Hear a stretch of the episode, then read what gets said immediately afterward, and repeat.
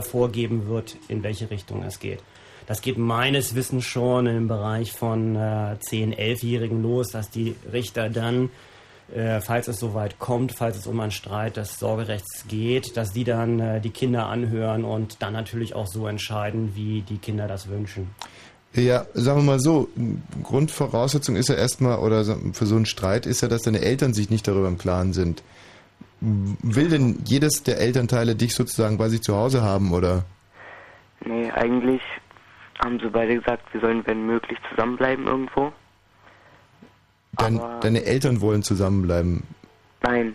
Sondern? Sie haben gesagt, mein Bruder und ich sollen zusammenbleiben. Ach so. Mhm.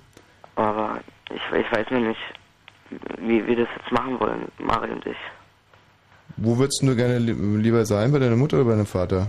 Ja, wenn dann bei meinem Vater. Beim Vater. Und der würde das auch grundsätzlich machen? Ich weiß es nicht halt. Müssen wir noch drüber reden. Wobei die Gerichte auch da versuchen, Lösungen zu finden, wo du einerseits äh, bei deiner Mutter und andererseits auch bei deinem Vater bist. Also äh, es gibt da Möglichkeiten, dass das wöchentlich äh, gewechselt wird oder äh, letztlich hier beispielsweise auch Fälle denkbar sind, wo man von Monat zu Monat wechselt. Allerdings ist das natürlich auch nicht so gut und nicht so gewünscht, weil natürlich dann auch der Rhythmus äh, das allgemeine normale ja, Leben so ein bisschen ja. stört und immer wieder Stress begründet. Florian, wir halten fest, du kannst da also durchaus ein Wörtchen mitreden und wir drücken ja. dir die Daumen, dass eine gute Lösung gefunden wird. Dankeschön. Ciao. Ich würde äh, aber ganz gerne noch mal was zu sagen. Ich mhm. denke, das, was Florian in jedem Falle machen sollte, ist, sich mit seinem Bruder zusammenzusetzen und erstmal mit dem gemeinsam zu beratschlagen, weil die Geschwister, Geschwister ja auch zusammen stark sind und die beiden Eltern da auch äh, zur Rede zu stellen und zu fragen, wie habt ihr euch das vorgestellt? Wir haben einen Entschluss getroffen, der sieht so und so aus äh, und dann eine Regelung herbeizuführen, die man mit den Eltern zusammen dann auch findet. Also es muss nicht immer der Richter sein oder die Richterin sein, die dann äh, letztendlich sagt, wie es äh, weitergehen soll, sondern das können die Familien auch intern erstmal versuchen zu klären. Ähm, jetzt mal voraus, wir sind wie gesagt alle nicht irgendwie ausgewiesene Familienrechtler. Trauen wir uns das zu, das mal zusammenzutragen, was es da überhaupt für Regelungen gibt? Also von nur die Mutter bis nur der Vater oder eben auch im monatlichen Wechsel. Was ist denn da so vorgesehen? Alles, was sinnvoll für das Kind ist. Das ist sozusagen die Leitlinie. Ja. Und das bedeutet dann im Extremfall kann es sein, dass der, also im allerextremsten Fall nehmen wir zum Beispiel, der Vater hat überhaupt kein Besuchsrecht, was sind das für Fälle? Darf das Kind nicht sehen? Muss sich von dem Kind fernhalten?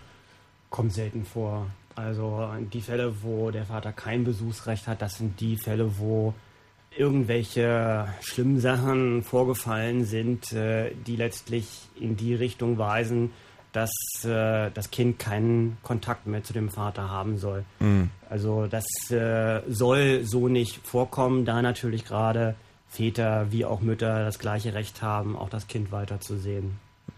Wie ist das eigentlich immer mit diesen, mit diesen Fällen, ähm, so dass ein Vater dann einfach sich das Kind mal mitnimmt und irgendwo hinfährt? Also so das, was man auch öfters mal in der Zeitung liest, so mit, dass es in so einen Bereich Kindsentführung geht. Passiert das oft in der Praxis? Also das sind Fälle, die ich äh, auch schon hatte mhm. und ähm, ich finde es sehr schwierig, die auch zu verteidigen weil alle Fälle immer aus emotionaler Not geboren sind. Mhm. Also die Ehepartner oder die Mütter und Väter sind untereinander so zerstritten, dass man offenbar keinen Weg mehr gemeinsam findet, mit den Kindern eine Regelung zu treffen, wer wen wann wie hat. Dann scheint es oft der letzte Weg zu sein, das Kind für sich zu nehmen und zu beanspruchen und dann irgendwie von dannen zu ziehen. Ähm, und wenn ich das familienrechtlich äh, rechtlich richtig verstanden habe, besteht ein Problem darin, dass man wirklich immer nur nach dem Wohl des Kindes guckt. Das heißt, wenn mhm. jemand also über einen langen Zeitraum das Kind dann auch hatte, ist es für den anderen wiederum sehr schwierig, dafür Sorge zu tragen, dass man das Kind dann wieder an sich auch gewöhnt. Also ich finde die immer ganz traurig, die Fälle. Und ähm, so wie ich sie bisher erlebt hatte, war es dann auch häufig so, dass die Kinder ins Ausland verbracht worden sind. Und dann ist es natürlich ganz, ganz, ganz schwierig, an die Kinder überhaupt noch dran zu kommen. Es gibt da, glaube ich, wenn ich das richtig in Erinnerung habe, prozessual auch was ganz Interessantes. Also im Familienrecht, obwohl es eine zivilrechtliche Angelegenheit ist, wo im Prinzip jeder dafür äh, verantwortlich ist, seine mh, Position so gut wie möglich darzustellen, ist es beim Familienrecht, glaube ich, so, dass der Richter auch die Pflicht hat, ähm, da selber nachzuforschen und sich äh, um, um die Wahrheit zu bemühen, um das jetzt mal so untechnisch auszudrücken. Wie nennt so sich das? Es, ja, das äh, sogenannte Amtsermittlungsprinzip, was insoweit bei familienrechtlichen Streitigkeiten zur Anwendung kommt. Wobei man nicht nur jetzt äh, auch auf die Fälle verweisen sollte, wo jetzt äh, beispielsweise Väter äh, ihre Kinder entführen, um sie ins Ausland zu verbringen. Mhm. Meistens sind es insoweit die Väter. Man muss natürlich auch die andere Seite der Medaille sehen, äh, dass äh, die Gerichte sehr häufig den Müttern das Sorgerecht zusprechen und es dann auch sein kann, dass also letztlich hier äh, beispielsweise Umgangstreffen äh, ja, von Seiten der Mütter einfach ignoriert werden und Väter auf diese Weise ihre Kinder praktisch gar nicht mehr zu Gesicht bekommen. Also es gibt immer beide Seiten. Sag nur Boris Becker und Babs Becker. Hm? Ja, das war ja auch ein Fall, wo Kindesentführung durchaus andiskutiert wurde, als die Barbara mit den beiden Kindern irgendwie, glaube ich, nach Florida sich oder nach Miami auf die Söckchen gemacht hat. Und ähm, wir verlassen dieses Feld. Sagen Hallo Otto. Guten Tag. So, was gibt's für Probleme? Ähm, ja, wir zu zweit würden ganz gerne eine Videoproduktionsfirma gründen und sind da sehr unsicher, welche Gesellschaftsform wir da auf, auswecken sollen. Die zweite Frage ist, ob wir da eine extra Steuernummer brauchen. Wir sind jetzt schon äh, frei mit einer Mini, wie heißt das, kleinen Unternehmersteuernummer ausgestattet und sind aber sicher, was wir da jetzt genau machen sollen. Also das Problem ist, Finanzamt habe ich jetzt eine Woche versucht, da geht irgendwie jemand ans Telefon. Jetzt müsste da wahrscheinlich, würde ich da jetzt morgen irgendwie aufschlagen zu Fuß oder so. Ähm, aber vielleicht habt ihr ja einen super Tipp oder vielleicht hat ja Herr Wosch einen super Tipp. Ich da, ich dir da gleich für die Praxis noch was sagen, was ein bisschen skurril ist. Aber fürs Rechtliche vielleicht erstmal der Bernhard. Ja. Also endlich mal eine Frage, wo ich richtig Antwort geben kann, weil Gesellschaftsrecht mein Hauptthema ist. Also es gibt hier mehrere Möglichkeiten. Es gibt die billigste Möglichkeit, das wäre die Gesellschaft bürgerlichen Rechts. Äh, das ist wahrscheinlich das, was ihr momentan schon habt, weil ihr insoweit auch keinen schriftlichen Vertrag benötigt. Mhm. Ihr schließt euch zusammen durch einen Willensentschluss, um einen gemeinsamen Zweck zu verfolgen, nämlich Videos zu drehen. Wichtig ist bei der Gesellschaft bürgerlichen Rechts, dass ihr jeder persönlich mit eurem gesamten Vermögen haftet für alle Verbindlichkeiten, die durch die GBR abgeschlossen worden sind. Das ist also letztlich hier das Manko der GBR. Wenn man jetzt nicht mit seinem gesamten persönlichen Vermögen haften will, dann müsste man daran denken, eine GmbH zu gründen. Nur hier braucht man ein sogenanntes Stammkapital. Das wären 25.000 Euro. Wenn ihr zu zweit seid, dann würde es ausreichen, wenn ihr zunächst mal 12.500 Euro einzahlt. In diesen Wieder. Fällen haftet ihr nur mit diesem Gesellschaftsvermögen und nicht mehr darüber hinaus. Da würde ich gleich mal äh, ganz kurz ein, eine, eine Frage, weil das war eine Sache, die mir zum Beispiel in den letzten Jahren sehr oft passiert ist, dass sich Freunde an mich gewandt haben und gesagt, du guck mal, du verdienst oder so wahnsinnig Schweinegeld beim Radio. Äh, kannst du denn nicht mal diese Summe für mich auslegen? Weil wir legen die nur kurz ein, gründen das und ziehen die Summe dann auch äh, zwei Tage direkt danach wieder raus und dann kriegst du dein Geld zurück und ähm, alles ist super. Genau, diese Themen gibt's. Äh, das ist ein probates Mittel. Diese 25.000 Euro Stammkapital, die müssen nur einmal auf dem Konto ja, gelegen haben. Es muss also hier einen Kontoauszug gegeben haben. Diesen Kontoauszug, den braucht man für die Eintragung im Handelsregister. Dann wird das Geld sehr schnell wieder abgezogen. Das kann böse ausgehen, nämlich in dem Moment, wo die Gesellschaft insolvent ist, dann kommt natürlich der Insolvenzverwalter und sagt, wo ist das Geld auf dem Konto, da ist nichts mehr drauf und dann haftet jeder Gesellschafter mit seiner Einlage persönlich. Und das ist wahrscheinlich auch der Grund, warum Tommy Walsh nicht mehr besonders reich ist, weil er immer hier viel Lehrgeld hat zahlen müssen, weil ähm, er nicht ähm, rechtzeitig beim Anwalt war. Gibt es da einen Durchgriff? Nee. Äh, da gibt es keinen Durchgriff hier. Also, dann also würde du hast ja nur das behalten. Geld geliehen, das wäre ja. also letztlich sinnvoll gewesen. So, also das sind, glaube ich, auch die zwei Formen, die für euch in Frage kommen, oder? GBR und GmbH, ja, oder? GBR ganz klar. Also, da wir jetzt nicht wissen, wo wir jetzt in, in den nächsten zwei Minuten 12.500 12 Euro pro Person herkriegen. Mhm. Also dann wäre es die GBR und die genau. GBR, die braucht natürlich auch eine Steuernummer. Das ist gar kein Problem. Das kann man entweder mit dem Steuerberater oder selbst machen. Da wendet man sich ans Finanzamt. Wenn ihr es selber machen wollt, dann geht ihr am besten einfach zum Finanzamt hin und äh, teilt das denen mit und dann kriegt ihr für diese GBA auch eine entsprechende Steuernummer. Aha. Und ihr müsst dann letztlich hier eine Einnahmenüberschussrechnung am Ende des Jahres machen, wo ihr dann ein Saldo macht, äh, was ist reingekommen, was ist ausgegeben genau. worden. Und den Gewinn, den müsstet ihr dann letztlich entsprechend versteuern. Auch wenn wir jeder schon eine Kleinunternehmersteuernummer haben? Äh, auch dann, weil du trennen musst. Einmal ist Besteuerungsobjekt die GBR ja. bei dem Finanzamt, wo die GBR ihren Sitz hat. Dieses Finanzamt macht dann letztlich für die GBR einen entsprechenden Steuerbescheid. Der wird weitergeleitet an eure ja, sonstigen Finanzämter, wo ihr seid. Und da wird dann letztlich die Steuer, die ihr dann selbst zu zahlen habt, entsprechend berechnet. Und einen Das heißt, Gewerbeschein? Äh, Brauchen wir den? Gewerbeschein, den braucht man natürlich außerdem, klar. Das ist Ja. aber wieder ein ganz anderes Thema. Otto, ist die Nachrichten drängen hier wie wild Super, ins ja, Studio. natürlich. Ja. Danke dir, tschüss. Tschüss.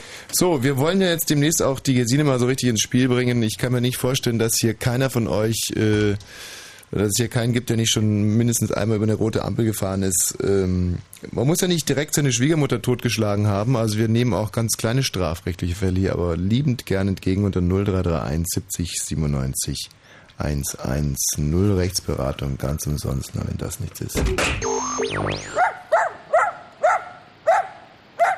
Hund im Radio?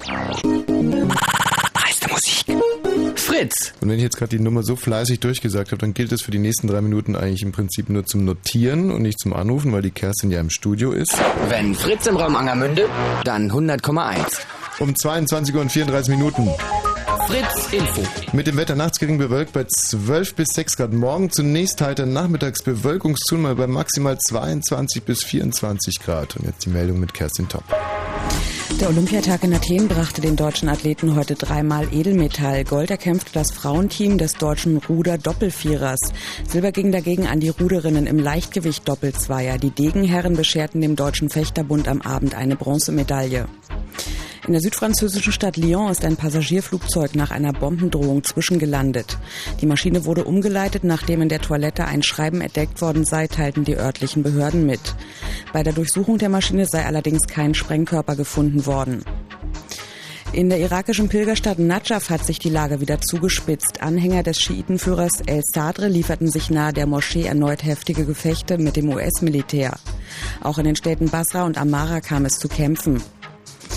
Bewaffnete Kunsträuber haben in Oslo zwei berühmte Gemälde von Edward Munk gestohlen. Dabei handelt es sich unter anderem um das weltberühmte Gemälde Der Schrei. Die Polizei fahndet mit einem Großaufgebot nach den Einbrechern. DGB-Chef Sommer rechnet mit weiteren Veränderungen an der Arbeitsmarktreform Hartz IV. Nachdem das Reformpaket ohnehin aufgeschnürt worden sei, könne man sich auch weitere Korrekturen vorstellen. Skeptisch äußerte sich Sommer dagegen hinsichtlich der Chancen für die Durchsetzung eines gesetzlichen Mindestlohns. Und zum Fußball in der ersten Hauptrunde um den DFB-Pokal gewann Hertha BSC gegen den TSV Eindling mit 1 zu 0. Der Verkehr auf Fritz und liegen derzeit keine aktuellen Meldungen vor. Fritz wünscht gute Fahrt. Morgen geht's los.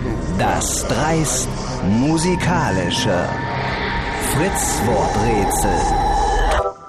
Und zu gewinnen gibt's was zu gewinnen. Jeden Tag fünf kraftvoll sportliche PMX 40 Nackenbügel-Kopfhörer von Sennheiser. Und einmal am Tag einen Philips PSA 220, den sportlichen MP3-Player mit Radio und perfektem Tragekomfort.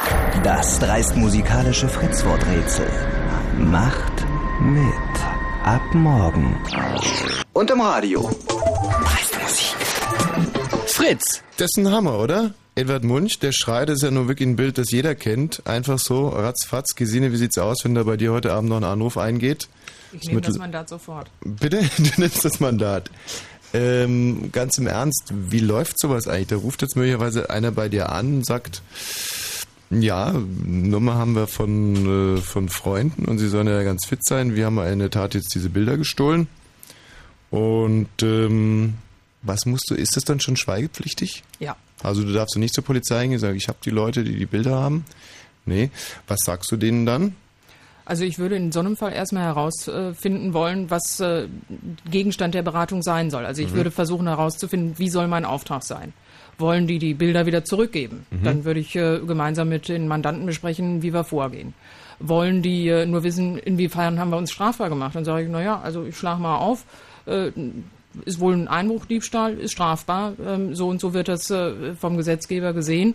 Ähm, was habt ihr denn für Vorstrafen, um mal so zu ermessen, in welchem Bereich wir eigentlich liegen? Äh, spielt da jetzt die, ähm, mal ganz blöd, fürs Strafmaß eine Rolle, ob das jetzt irgendwie Edward Munch war oder nur der Klecksmeister Piefenbreck von um die Ecke, wo das Bild irgendwie 10 Euro wert ist? Ja, das spielt eine Rolle, ähm, weil es äh, auch eine Frage ist, ob eine Sache minderwertig ist, ähm, mhm. also einen bestimmten Geldbetrag nicht übersteigt oder geringwertig, nicht minderwertig, das klingt jetzt etwas abwertend. Mhm. Ähm, geringwertig, ähm, da streiten die Gerichte auch äh, immer gerne darüber, was geringwertig ist und was darüber hinausgeht. Also ich sage mal, so eine Summe in Berlin zwischen 25 und 50 Euro würde man noch ähm, in den Bereich der Geringwertigkeit kommen. Weil alles, was unter 25 ist, ist ganz klar geringwertig. Überhaupt, wenn man jetzt einen Diebstahl machen äh, will, auf was sollte man denn achten? Man sollte, glaube ich, äh, keine Waffen mitnehmen, oder? Das würde dann auch. Waffen ist sehr schlecht, ja. äh, Messer ist gar nicht gut. Also mhm. ähm, all das, äh, sagt der Gesetzgeber, äh, soll besonders hart bestraft werden, weil mhm. eine erhöhte Gefährlichkeit äh, vom Täter ausgeht, weil er eben diese Gegenstände mit sich führt. Dann äh, gibt es Formen von schweren Diebstahl. Was betrifft das alles? Das können Einbruchdiebstähle sein beispielsweise oder wenn ähm, irgendwas gegen Wegnahme gesichert ist, so heißt es äh, im Gesetz, also mit Schlössern versehen ist, äh, dann sagt man sofort, also das ist nicht, äh, ich nehme irgendwie einen äh, Schokoriegel aus der Auslage in einem Geschäft, sondern ähm, da hat sich jemand ja vorher Gedanken gemacht, extra sein Eigentum abzusichern und dann soll das auch höher bestraft werden. Jetzt könnte man natürlich sagen, ach wieso, vom Unrechtsgehalt ist es doch total egal, ob sich das Opfer der jetzt vorgesehen hat oder nicht. Ähm, geht es da um kriminelle Energie oder warum wird es? Na, ich gebe mal ein Beispiel. Also äh, wenn beispielsweise ein Wohnungseinbruch stattfindet, äh, ist das für die Leute oft sehr, sehr, sehr schrecklich, äh, weil ihnen das ähm, Gefühl der Sicherheit in ihren eigenen vier Wänden genommen worden mhm. ist. Das ist auch ein Unterschied zu einem Schokoriegel. Ich komme nochmal auf den zurück. Äh, das heißt, wenn also jemand in die Wohnung eindringt und äh, dort nur ein ganz einfaches Schnappschloss aufgemacht hat, ähm, hat er natürlich eine erhöhte kriminelle Energie. Das ist die eine Seite der Medaille. Aber das, was für das Opfer, ähm, lass es äh, meinetwegen nur eine Keksdose gewesen sein, die da abhanden gekommen ist, was das dann für das Opfer bedeutet, das ist ganz schwer zu ermessen. Die verriegeln sich anschließend, die setzen Hunderte von Euro sozusagen dann ein, um sich dann von innen noch abzusichern und ähm, fühlen sich nie wieder richtig wohl in ihren eigenen vier Wänden. Weil man da ja schon mal eine ganz interessante Frage ist, was will das Strafrecht eigentlich mit der Strafe machen? Strafrecht will ja nicht ähm, Schuld in dem Sinne ausgleichen, dass es sagt, du hast dem das weggenommen, deswegen hacke ich dir jetzt die Hand ab oder nehme dir jenes weg, weil sonst wäre man ja auch ganz schnell dabei zu sagen, du hast dem das Leben genommen, wir nehmen dir jetzt das Leben. Was will eigentlich der Staat mit der Strafe? Also es gibt sicher unterschiedliche Zwecke, die da verfolgt werden. Die sind auch äh, immer äh, gerne in den äh, Anfangssemestern des juristischen Studiums äh, Gegenstand vieler munterer Vorlesungen. Ich sage mal, das, was für mich am wesentlichsten ist, weil ich das auch ganz oft gefragt werde, weil man sagt, Mensch, machst du da Strafverteidigung? Ähm, wie ist denn das? Äh, sind die denn alle unschuldig? Wie kannst du denn die vertreten? Und meine Antwort darauf lautet folgendermaßen. Wenn jemand eine Straftat begangen hat, fühlt er sich schlecht. Erstmal. Ähm, jedenfalls dann, wenn er erwischt wird, fühlt er sich irgendwie auch ein bisschen jedenfalls zurecht erwischt. Und dann gibt es das Gefühl von, ich würde es gerne wieder gut machen wollen. Und äh, den Vergleich, den ich da ziehe, ist der mit einem Kind. Wenn ein Kind einen Fehler gemacht hat oder irgendwie, ich nenne es jetzt mal großkotzig, äh, Schuld auf sich geladen hat, dann will das Kind das wieder gut machen. Es will Sühne tun. Und äh, das macht das Strafrecht in ganz besonderer Weise. Das heißt also, wenn Leute kommen, die äh, sagen, ja, ich habe mich strafbar gemacht, ja, ich will auch äh, geständig sein, was ich gemacht habe, ist ein Fehler, dann hat das auch irgendwie so einen ausgleichenden Charakter. Dann können sie ihre Schuld tatsächlich auch abtragen, dadurch, dass sie eine Strafe erhalten. Man kann dann ähm, anschließend sagen, ich akzeptiere das und jetzt geht es sozusagen auch voran in meinem Leben. Ja, das ist der, das ist der Idealfall. Und der schlimmste Fall, und da wirst du ja sicherlich auch ganz oft gefragt, ist, äh, wir haben jemanden, der hat für dich ganz klar ersichtlich eine ganz schlimme äh, Strat, äh, Straftat begangen und du hast zum Beispiel die Möglichkeit, den aus prozessualen Gründen rauszuhauen. Also du entziehst äh, deinem Klienten seiner äh, gerechten Bestrafung. Wie stehst du zu sowas? Naja, das ist eine Definition von gerecht. Ist die gerechte Strafe die, die ähm, sozusagen im weitesten Sinne gerecht wäre, oder ist die äh, Strafe gerecht, die prozessual richtig ist? Und äh, wir können nicht in die Köpfe gucken, wir können nicht in die Herzen der Leute gucken, wir können nur versuchen, einen sehr fairen Prozess zu führen. Und ich meine, dass man eine Bestrafung nur herbeiführen sollte, wenn der Prozess auch richtig durchlaufen ist. Klassisches Beispiel, man hat Beweismittel auf, äh, ich sage jetzt mal, unredliche Art und Weise erlangt. Das heißt, man hat Beweismittel, die ganz klar beweisen, der hat das gemacht, aber man ist dafür zum Beispiel irgendwie beim Eingebrochen, man hat ihn äh, abgehört, ohne das davor, ich sage jetzt mal, angemeldet zu haben oder eine Befugnis dafür zu haben. Man weiß also ganz genau, er hat es getan, aber man darf ihn deswegen, weil das nicht in Ordnung war, nicht bestrafen. So, das sind ja immer diese Fälle. Das ist doch eigentlich für einen Laien extrem unbefriedigend. Das ist richtig. Ähm, ich will darauf antworten, wenn der Staat sich nicht an seine Regeln hält, verliert er das Recht zu bestrafen. Mhm. Also anders formuliert, ähm, ich mache nochmal das Eltern- und Kindbeispiel, weil ich das immer ganz plastisch finde. Wenn die Eltern sich nicht konsequent dem Kind gegenüber verhalten und selber die Fehler begehen, die sie bei dem Kind bestrafen wollen, wird das Kind die Strafe von den Eltern kaum akzeptieren können, weil es sagt, Moment mal, du machst das doch selber falsch. Und deswegen ist der Staat so in der Pflicht, auf die Regeln, die er selber aufgestellt hat, dann auch Acht zu geben und zu sagen, nee, ich halte mich daran. Und ja, das führt manchmal dazu, dass wir einen ungerechtfertigten Freispruch haben, aber dafür habe ich gewissermaßen vor mir selbst auch eine saubere Weste. Von der Theorie zurück in die Praxis und hin zu Jana. Hallo Jana. Ja, hi. So, was hast du für ein Problem? Also, ähm, das ist heute passiert und zwar sind wir von der Tankstelle so auf so eine äh, Hauptstraße gefahren und äh, was weiß ich, 100 Meter wurden wir dann von so einem Polizisten rausgezogen und der äh, meinte, wir wären irgendwie 70 in der Ortschaft gefahren. Und ähm, wir wissen aber, ähm, dass es gar nicht gewesen sein kann. Und dann hat er uns das auf so einem Radarding irgendwie gezeigt, wo dann einfach nur dran stand, ähm, ja, 67 km/h irgendwie gefahren. Und ähm, wir haben es zwar bestritten, aber der meinte, ja, er schickt uns das ja zu und so. Und ähm, weil die zu zweit sind, glauben wir jetzt nicht, dass wir da irgendwas machen können, sondern dass wir es auf jeden Fall bezahlen müssen, auch wenn wir es gar nicht waren. Also weil wir, wir nehmen an, dass es der ähm, Autofahrer vor uns war, den die irgendwie gemessen haben. So, da kann man jetzt direkt mal ähm, nach dem üblichen Prozedere äh, fragen, also die Fahrerin. Oder ja, das war meine Mama, aber. Die, die Mama wird also demnächst Post bekommen. Genau. Und ähm, was sagtest du innerhalb der Ortschaft? Ähm, na so, ich glaube 67 oder so. Also statt 50 67. Genau, sagen die. Sagen die. Gesine, was wird da kommen? Da muss jetzt erstmal noch von den äh, 27 die Messtoleranz abgezogen werden. Gibt es da eigentlich eine, eine fixe Größe oder ist das abhängig von der Geschwindigkeit, die man gefahren ist? Es ist abhängig von der Geschwindigkeit. Also ich vermute mal, es ist auch abhängig vom Gerät. Ich vermute mal, dass hier drei Stundenkilometer abgezogen worden sind, weil äh, Jana zunächst von 70 Stundenkilometern gesprochen hat. Also dann haben die schon drei äh, Stundenkilometer da abgezogen. Ab 100 Stundenkilometer werden drei Prozent abgezogen. Ähm, das kann man dann entsprechend ermitteln, ähm, was das im einzelnen Fall ist. Das ist so, so Pi mal Daumen Fensterkreuz die Regel. Also wir gehen jetzt mal aus von netto 27 zu viel. 27 zu viel, ganz genau. Also zunächst einmal wird ein sogenanntes Anhörungsschreiben äh, in den Briefkasten flattern. Da steht äh, drin, welcher Vorwurf jemandem gemacht wird.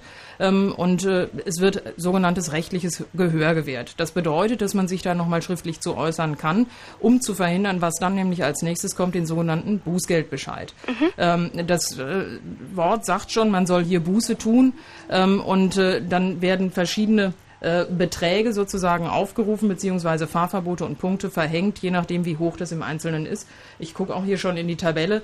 Ähm, wenn ich das richtig sehe, innerhalb geschlossener Ortschaft wären das 90 Euro. Das wäre der Regelsatz.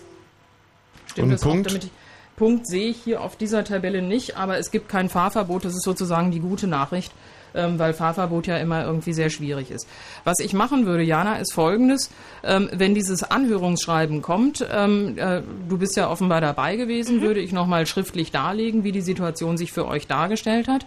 Und ähm, eure Vermutung scheint ja zu sein, dass der Autofahrer vor euch äh, da in Wirklichkeit schneller gefahren ist als genau. ihr selbst ähm, und dass ihr dann nochmal angebt, wer das gewesen ist. Am besten wäre natürlich, wenn man das Kennzeichen von dem ja, Autofahrer ja, hätte. natürlich nicht. Ja, das ist immer eine etwas schwierige Beweissituation. Aber ähm, also ich meine grundsätzlich, wenn ein Bußgeldbescheid nicht richtig ist, sollte man sich auch dagegen zur Wehr setzen. Ähm, Im Zweifelsfall, wenn dann der Bußgeldbescheid da ist, muss man da Einspruch legen. Das steht auch alles drunter. Und dann gibt es einen Termin beim Gericht und dann kann man da seine Ansicht auch nochmal vortragen. Dann müsste deine Mutter dich da mitnehmen. Sie ist die Betroffene und kann dich da als Zeugin auch benennen. Ich finde es jetzt ganz sportlich von der Gesine, dass sie sagt, mach das doch mal alleine. Ähm, was, wie würdest du es denn sagen, wenn das jetzt ein bisschen mehr kmh gewesen wäre, vielleicht sogar wirklich Punkte, Fahrverbot? Also Punkte wird es ja auch geben. Ich habe es nur nicht auf der Tabelle, wie viele das sind. Punkte mhm. gibt es ab 35 Euro aufwärts. Ist es da wirklich sinnvoll, selber tätig zu werden oder sollte man da nicht irgendwie das dem Profi überlassen, der dann möglicherweise mit dem einen oder anderen Trick einer irgendwie noch rausboxen kann? Also ja, je eher ein Anwalt dran ist, ähm, desto eher kann er natürlich Fehler vermeiden und ähm, ich sag mal ungeschickte Einlassungen ähm, äh, vermeiden bzw. denen vorbeugen. Ich mache grundsätzlich erstmal so, dass ich eine Akteneinsicht beantrage. Das kann der normale Bürger zwar auch, aber es ist äh, sehr schwierig für einen Bürger wirklich nachzuvollziehen, was steht denn da eigentlich drin, welche Das ist Folgen ja relativ neu und finde ich auch gar nicht so uninteressant. Akteneinsicht konnte früher immer nur der Anwalt, jetzt kann es die Partei selber auch mhm. seit, weiß nicht was, einem Monat oder ein paar Nee, Monaten. das ist schon länger. Ich, ich würde jetzt mal schätzen, sicher zwei Jahre, aber da will ich mich jetzt auch nicht festlegen. Also War, schon eine Weile. Warum macht man so eine Akteneinsicht? Man macht es zum Beispiel deswegen, um zu gucken, ähm, jetzt nehmen wir mal an, da wurde ein Foto gemacht. Bin ich überhaupt zu erkennen auf dem Foto?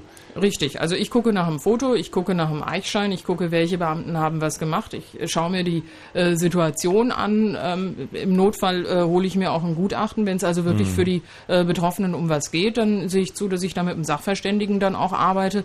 Denn für jemanden, der selbstständig ist und dem drei Monate Fahrverbot beispielsweise drohen, ähm, kann das ja existenzgefährdend sein. Ähm, Jana. Ja, eine Frage habe ich da noch. Wie hoch sind denn da die Chancen, dass einem geglaubt wird? Weil wenn, also ich habe irgendwie äh, gehört, dass man, ähm, wenn die Polizisten zu zweit sind, und das sind sie ja normalerweise, dass dann denen immer geglaubt wird. Und weil ich ja nun auch noch eine Verwandte bin, dass man mir dann sowieso nicht irgendwie glaubt, weil ich ja auch irgendwie dann, äh, was weiß ich, weil man davon ausgeht, dass Verwandte eher lügen oder so, keine Ahnung.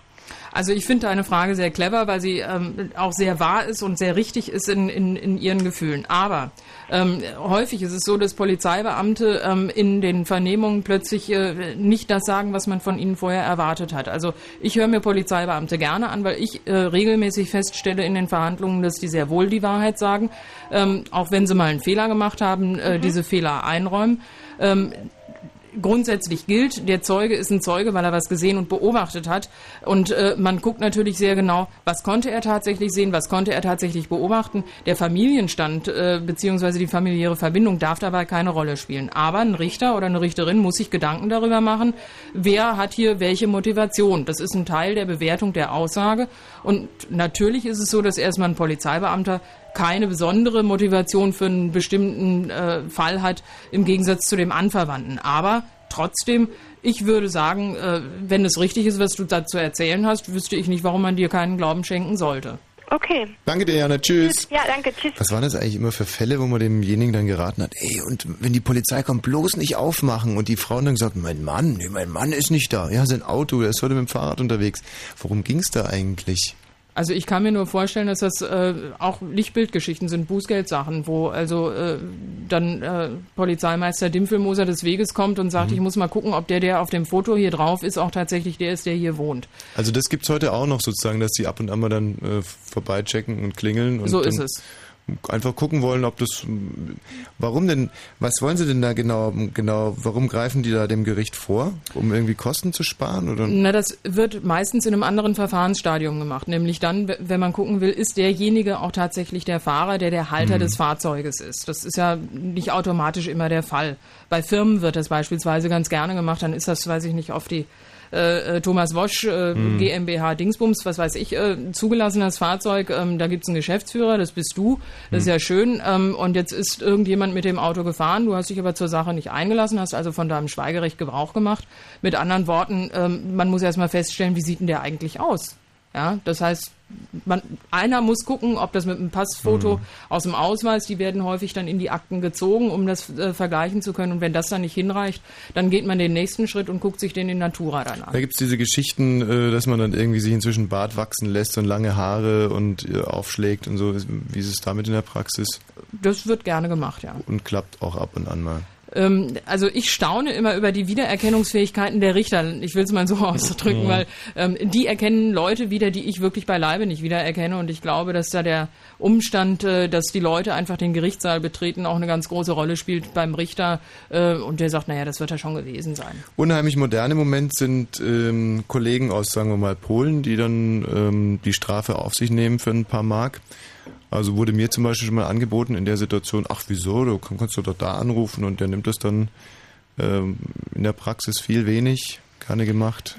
Die Sachen landen nicht bei mir. Bei mir, ja, äh, ist doch klar, wenn man hm. das auf äh, Greti oder Pleti abgeschoben hat, hm. dann äh, kommen die Leute ja nicht zu mir. Ja, könnte also, ja sein, dass man zum Anwalt geht und der Anwalt sagt, oh ja doch, du, da habe ich eine Adresse, pass also, auf. Ich finde das ausgesprochen gefährlich, weil man sich nämlich strafbar macht. Das ist eine falsche Verdächtigung. Also es ist, handelt sich um eine Straftat. Das muss einem einfach klar sein. Das klingt hm. so ein bisschen nach Kategorie äh, Kavaliersdelikt, aber das ist es einfach nicht.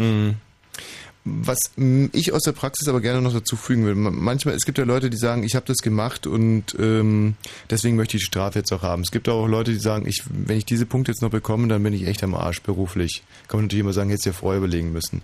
Aber ich muss ganz ehrlich sagen, ich würde im Prinzip viel dafür tun, um sowas dann auch, wenn ich es gemacht hätte, abzubiegen.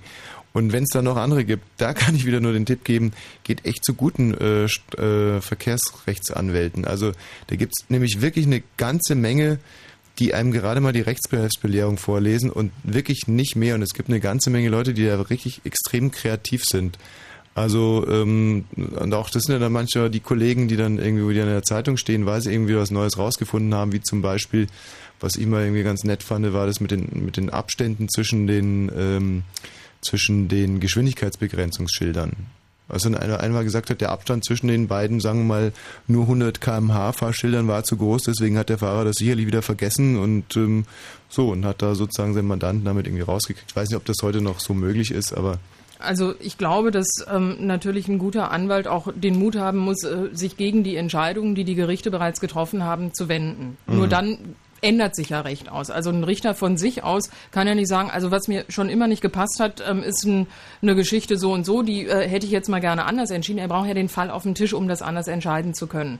Und das bedeutet natürlich für einen guten Anwalt oder einen guten Anwaltsstand, dass wir uns also auch frei machen von den Gerichtsentscheidungen, die da sind, wenn wir meinen, dass sie falsch sind. Und mhm. dann müssen wir einfach argumentieren. Das haben wir ja auch gelernt. Also ähm, ich mache das gerne, dass ich äh, Dinge, die mir nicht einleuchten oder nicht gefallen oder die auch aus dem Fall sich äh, dann im Einzelnen ergeben, ähm, ich dann kritisiere und angreife, um sie eine Etage höher zu bringen und äh, dann da mal diskutieren zu lassen. Also ich nehme an, das wird bei Bernhard nicht anders sein. Wobei Der man natürlich da auch differenzieren muss. Äh, man muss natürlich immer gucken, worum geht es hier auch. Wenn es natürlich wirklich ein Fall ist, wo ein Gewerbetreibender, ein Taxifahrer dann seinen Führerschein für ein Jahr verliert, da geht es natürlich um viel. Auf der anderen Seite Prozessieren ist äh, sehr, sehr, sehr teuer. Das muss man auch mal berücksichtigen, wenn man dann in die zweite Instanz geht, dass man dann äh, letztlich hier nochmal ganz schön viel Geld drauflegt. Und das sollte man nur tun, wenn man wirklich den Spezialisten an seiner Seite hat. Marco, grüß dich. Der Marco, ist er noch da? Musste leider ein bisschen lange warten. Ich bin noch da. Okay. Ich denke, das ist eine Geschichte für den Bernhard wieder, wenn ich das hier richtig äh, überschaue. Trag mal vor. Ja, wie soll ich anfangen? Ähm, ich bin vor vielen Jahren äh, missbraucht worden. Ja. Hallo? Ja, wenn es äh, um eine zivilrechtliche Sache sein gehen sollte, dann vermute ich mal, dass es um äh, Schmerzensgeldansprüche geht, oder? Ja, leider ja. Ja. Marco, also, ein bisschen, bisschen mehr musst du uns schon erzählen, weil sonst finden wir ja nicht den richtigen Ansatz. Also zwar, ich bin äh, vor langen Jahren äh, missbraucht worden und äh, möchte jetzt irgendwie mein Leid loswerden. Gut, ähm, du weißt, von wem du missbraucht wurdest, oder?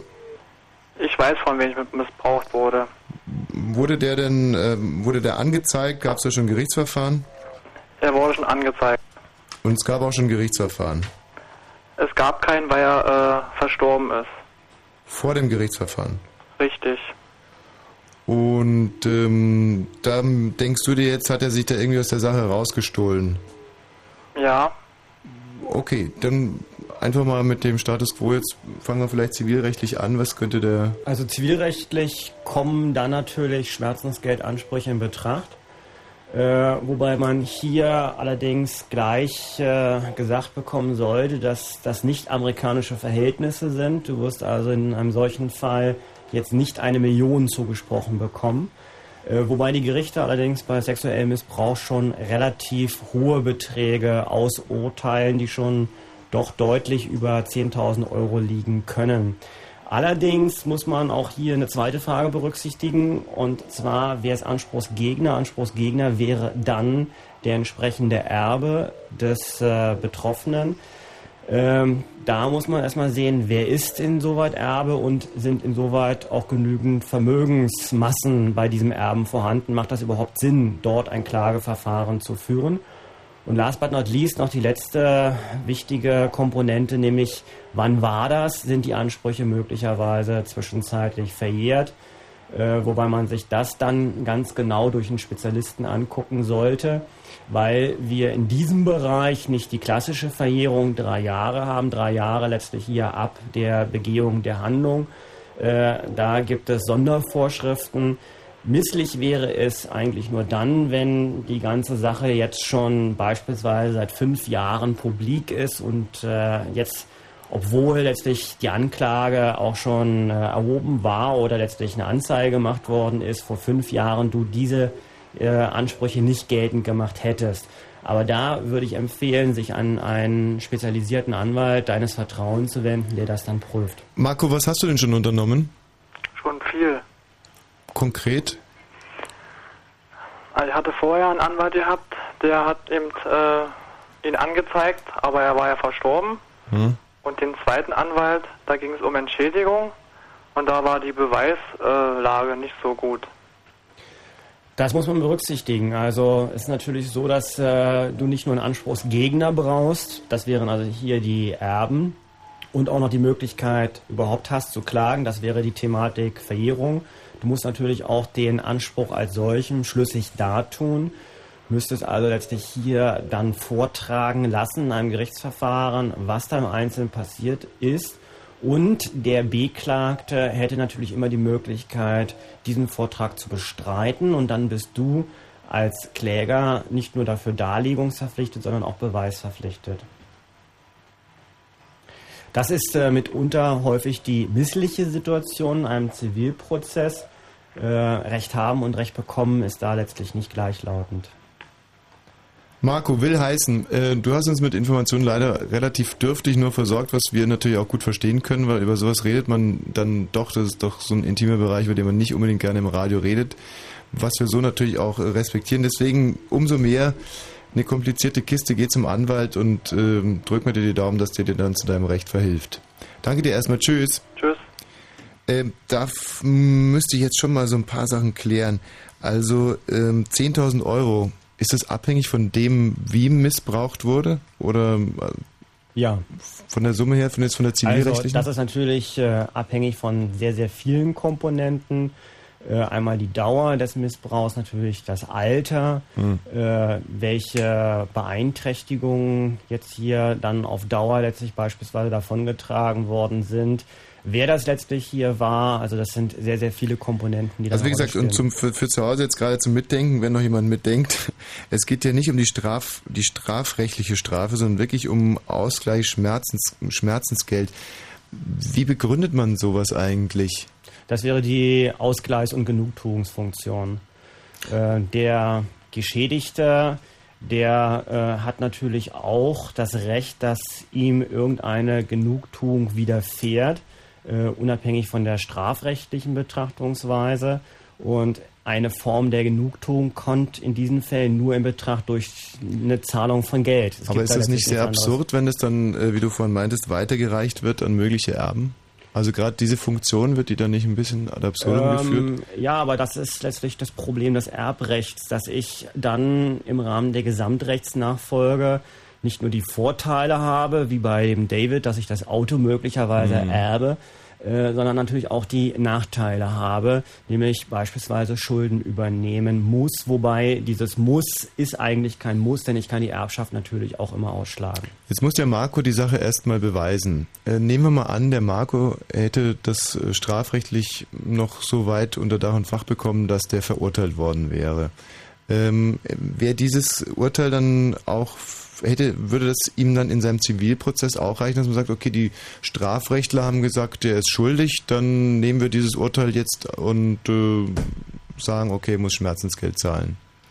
Also dazu sollte man vielleicht Folgendes nochmal sagen. Ähm, auch bei der Bemessung des Schmerzensgeldes spielt eine Rolle, ob im Strafverfahren Verurteilung stattgefunden hat oder mhm. nicht, weil das auch Teil der Genugtuung ist, dass der Täter mhm. bestraft wird.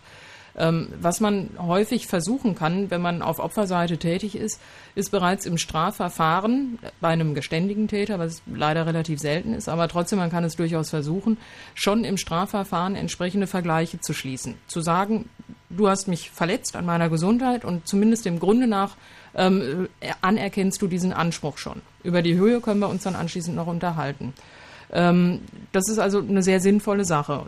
Praktisch ist es, äh, kann man zwei Wege bestreiten.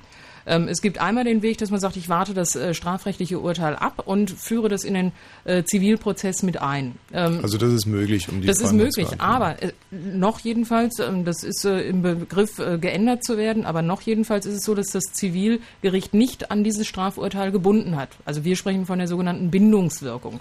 Um das jetzt ähm, nochmal ganz klar zu machen, also man steht vor dem Strafrichter und der Strafrichter sagt, ja, du bist schuldig, du hast den missbraucht. Mhm. So, und dann geht man zum Zivilrichter und will von demjenigen Geld haben. Und dann ja. sagt der Zivilrichter, das musst du aber trotz alledem beweisen, wenn der andere das bestreitet. Deswegen kann man taktisch durchaus auch erwägen, ähm, bevor das Strafverfahren abgeschlossen ist, die Klage schon am Zivilgericht zu erheben, mit folgendem Hintergrund, dass man sagt, wenn der Beklagte, in Klammern im Strafverfahren dann der Angeklagte, in diesem Verfahren bestreitet, muss er ja trotzdem vortragen. Hm. Er, kann, er kann sich ja nicht nur damit begnügen, nee, das ist alles nicht gewesen und mich in die Beweislast zwingen, sondern er muss ja auch richtig vortragen, denn es ist verboten, im Zivilprozess zu lügen. Hm. Also liegt ja auch relativ nahe. Ähm, häufig führt das dazu, äh, dass man dann im Zivilprozess den Vorteil hat, äh, dass der Beklagte gar nicht bestreitet, sondern den Anspruch gar nicht angreift, weil er sich nicht zur Sache einlassen will, denn er möchte gerne im Strafverfahren schweigen. Mhm. Das heißt, es ist sozusagen ein taktischer Vorteil, das gegebenenfalls vorzuziehen. Mhm. Ähm, welchen Weg man da geht, das muss man einem Spezialisten überlassen, der sich möglichst in beiden Rechtsgebieten einigermaßen einen, auskennt. Es gibt einen relativ prominenten Fall, O.J. Simpson, der ja äh, strafrechtlich nicht belangt wurde und dann zivilrechtlich ordentlich eine über den Leisten bekommen hat. Ist das äh, in Amerika genauso wie bei uns? Wäre so ein Urteil bei uns auch denkbar gewesen? Das, also, gibt es, das gibt es ja auch. Ich hatte neulich einen Fall, da ist jemand strafrechtlich nicht verurteilt worden, weil äh, auf der Grundlage des Indubio pro reo Grundsatzes davon ausgegangen wurde, dass er schuldunfähig war, ist aber dann im Zivilprozess so ist, dass äh, die Schuldunfähigkeit ein Vortrag ist, den der Beklagte zu beweisen hat und er konnte dann im Zivilprozess diesen Beweis nicht führen. Er hat versucht, auf das Strafverfahren zu verweisen. Allerdings äh, war das ja so, dass das Strafverfahren äh, letztlich nur auf der Grundlage des Indubio-Grundsatzes ausgegangen war. Das Gericht hatte also hier nicht mit letzter Bestätigung gesagt, dass er wirklich schuldunfähig war. Ihr zwei habt ganze Arbeit geleistet, eine Stunde lang. Wollen wir noch einen Fall machen, ganz kurz, oder erst Musik? Könnt ihr noch? Natürlich. Ich glaube, ich habe was ganz Nettes nach schwerer Kost in den letzten Minuten, nämlich die Tina. Tina, grüß dich. Hallo. 36 Jahre alt aus Brandenburg. Was hast genau. du für ein genau. Problem? Und zwar geht es um Folgendes. Ähm, mein Nachbar, der hat äh, schon früher mal Hühner und so gehabt. Habe ich mir auch eine ganze Menge mit angeguckt, als er sich dann noch ähm, Enten und Gänse zugelegt hat. Die hat er dann immer wieder ab und an geschlachtet und jetzt hält er sich sechs Ziegen. Da habe ich mich dann ans Ordnungsamt gewandt. Das sind jetzt, die schrumpft, geschrumpft auf vier. Und äh, das Ordnungsamt äh, hat mich dann verwiesen zum Emissionsamt, äh, zum Veterinäramt, die haben sich das alles angeguckt und meinten, das ist alles schick. Stinkt auch gar nicht. Bis dann das Ordnungsamt selber vorbeikam und dann doch festgestellt hat, dass es erheblich stinkt. Und äh, die haben die ganze Sache aber trotzdem abgewiesen mit der Begründung, dass sie das hinnehmen muss. Okay, ähm, das ist jetzt der, jetzt ist der schreckliche Fall eingetreten, dass wir hier das öffentliche Recht streifen, aber trotz alledem, das Ganze hat ja auch eine zivilrechtliche Komponente. Was willst du denn eigentlich? Ähm, na, jetzt geht es um Folgendes, weil ähm, die haben jetzt praktisch den Brief bekommen, dass das Ordnungsamt sagt, okay, ihr könnt eure Ziegen behalten. Und ähm, jetzt haben sie mir einen Brief geschickt, dass ähm, ihre, ihre äh, Fundament äh, nass geworden ist durch mein, durch mein Haus. Ich habe mein Haus trockenlegen lassen. Und jetzt versuchen sie es mit einer Retourkutsche auf die Art und Weise. Ich, ähm, das eine hat mit dem anderen nichts zu tun, aber so geht es jetzt los. Tina, nochmal ganz kurz. Was willst du, dass die Ziegen wegkommen? Das will ich, dass die Ziegen wegkommen, ja. Okay, Bernhard. Also, äh, da müsste ich nochmal nachfragen, ist das dein eigenes Haus ja. oder bist du nur Mieterin? Nein, ich bin Hausbesitzerin. Du bist Hausbesitzerin. Äh, dann, wie gesagt, könntest du nur daran denken, gestützt auf 1004 BGB einen sogenannten Unterlassungs- und Abwehranspruch geltend zu machen. dass du also sagst, das ist eine Beeinträchtigung, eine Störung deines Eigentums, so eine Störung, die, ja, das hast du gemacht gegenüber den Ordnungsbehörden, ja, genau. aber noch nicht gegenüber dem Nachbarn selbst. Mhm. Also du musst hier sehen, wir hatten vorhin das Strafrecht. Äh, da geht es also darum, dass äh, der Staat eine Straftat bestrafen will.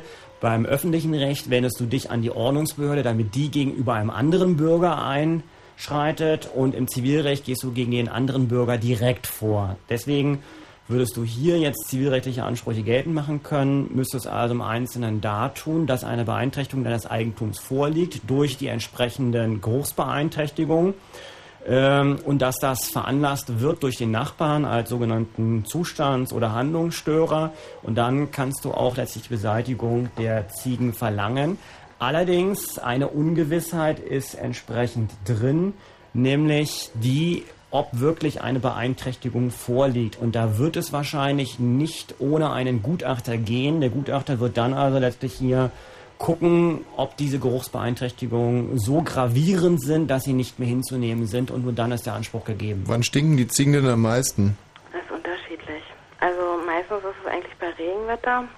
Mhm. Und ähm, ja, es kommt auch darauf an, äh, wann er das letzte Mal sauber gemacht hat. Das ist einfach, wie der Wind steht, weil ähm, der Stall ist ungefähr na, vier bis fünf Meter Luftlinie vom Haus weg. Da muss ich noch sagen, äh, ich selbst hatte mal vor vielen Jahren so einen Fall. Da ging es um zwei stinkende Pferde auf dem Nachbargrundstück.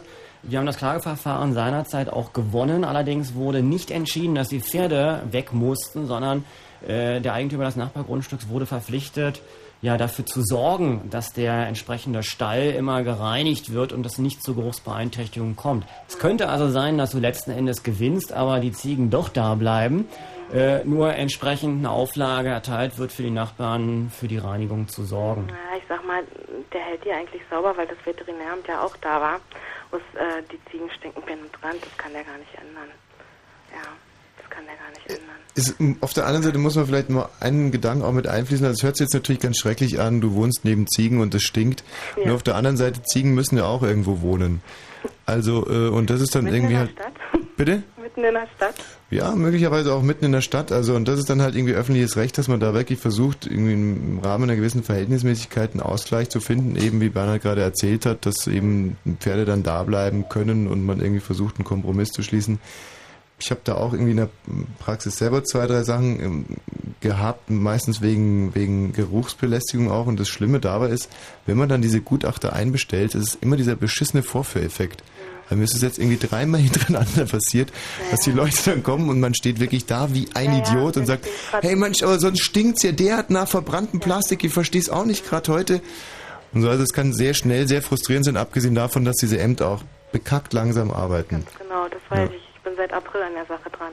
Also ich würde auch nochmal folgenden Vorschlag machen wollen, weil ja offenbar jetzt auch äh, der Nachbar äh, seinerseits versucht, hier äh, auch mit äh, Kanonen zu schießen. Ja, aber richtig. Ähm, ich würde versuchen, wirklich mal jetzt einen ganz anderen Weg einzuschlagen und den ähm, Weg des direkten Sprechens einzuschlagen. Also was ich sagen will, ist, ich würde versuchen, mit dem, versuchen wirklich mit dem Gespräch zu führen, vielleicht noch unter Moderation eines Unbeteiligten und dass man irgendwie einen Weg und eine Lösung findet, wie man da also einigermaßen vernünftig nebeneinander miteinander leben kann, denn das äh, schont äh, die Magenwände doch erheblich, weil man die Magensäure nicht mehr produzieren muss. Ja, das stimmt schon. Da gibt es etwas, was Anwälte möglicherweise gar nicht so lieben. Ich selber weiß nicht, ob das gut oder schlecht ist, sogenannte Mediatoren. Ähm, Wobei hier äh, einzuwenden ist, äh, ich glaube, dass du aus Brandenburg kommst ja. und in Brandenburg bei Nachbarstreitigkeiten gibt es sowieso ein vorgeschaltetes Schlichtungsverfahren. Das heißt, du kannst gar nicht sofort gegen den Nachbarn klagen.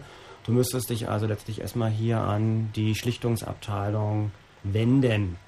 Und das wäre letztlich äh, gleichbedeutend wie ein Mediationsverfahren. Das haben die mir vom Ordnungsamt nicht mitgeteilt. Die haben nur geschrieben. Die sind dafür auch nicht verpflichtet, weil das ja eine andere Ebene ist. Dafür ja machen wir doch diese Sendung. Ja. Mein Gott. Wobei aber das Wichtigste eigentlich immer ist, äh, dass man an den Gegner, wie Gesine das sagte, herantritt, dass man sich zusammensetzt und irgendeine konstruktive Lösung findet. Also ich würde ihn einfach mal rüberholen und sagen, jetzt komm doch mal rüber, riech, riecht das doch mal. Einigt euch auf eine Ziege, dann stinkt es nur halb so viel. Naja, der Stall ist einfach zu dicht am Haus dran. Versuch dein Verhältnis zu Ziegen zu ändern. Oder aber versuch dich zu beteiligen an den Kosten, um äh, beispielsweise den Stall irgendwo hin zu versetzen. Hm, Auch eine Variante. Also das ich wird nicht gehen, da hat er seine Garagen, die er dann vermieten ähm, möchte an seine ja, vielleicht baut er die dann um. Also das sind ja alles Überlegungen, die man dann vor Ort auch gemeinsam versuchen kann, ähm, irgendwie äh, zu lösen. Also was wir hier unter, unter der Hand eigentlich erklären wollen, ist, dass alles andere wirklich wahnsinnig mühsam ist und ätzend und dann immer auch schrecklich eskaliert und wenn man sowas irgendwie auf dem Wege irgendwie klein kriegen kann, dann hat man meistens äh, in der Tat gewonnen. Tina, vielen Dank. Okay. Tschüss. Ja, tschüss.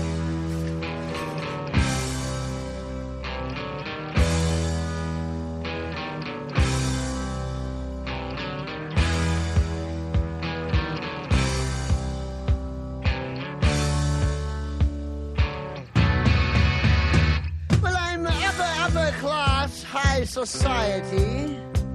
God's gift to ballroom notoriety.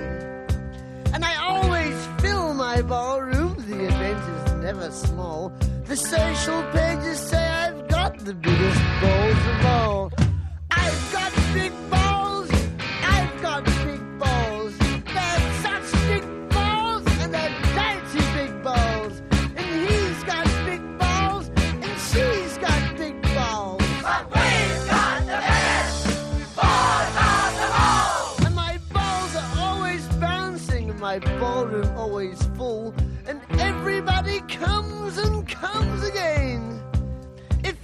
name is on the guest list, no one can take you higher. Everybody says I've got great balls of fire.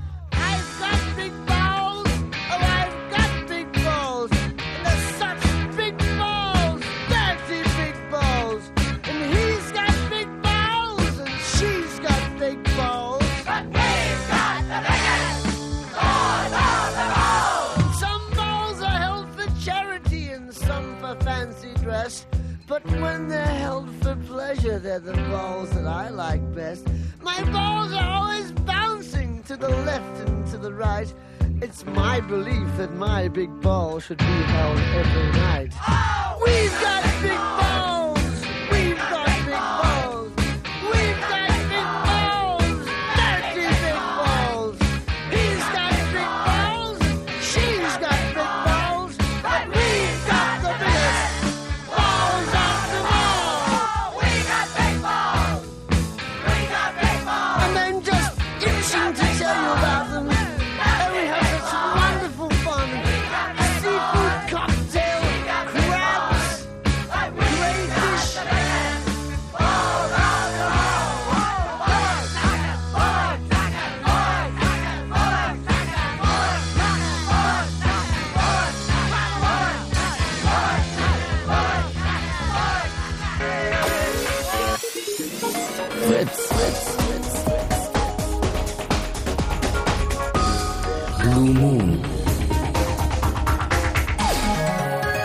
Da sind wir schon mitten in der zweiten Stunde drin. Es geht heute, ja, im weitesten Sinne, äh, das, ja, doch, es geht um Rechtsberatung. Wir haben hier zwei, mh, zwar noch sehr junge, aber auch schon wahnsinnig erfahrene Anwältinnen, Gesine und Bernhard im Studio. Und ihr könnt hier durchrufen unter 0331 70 97 110 uns eure Fälle vortragen und die beiden werden dann sicherlich eine schöne Lösung finden.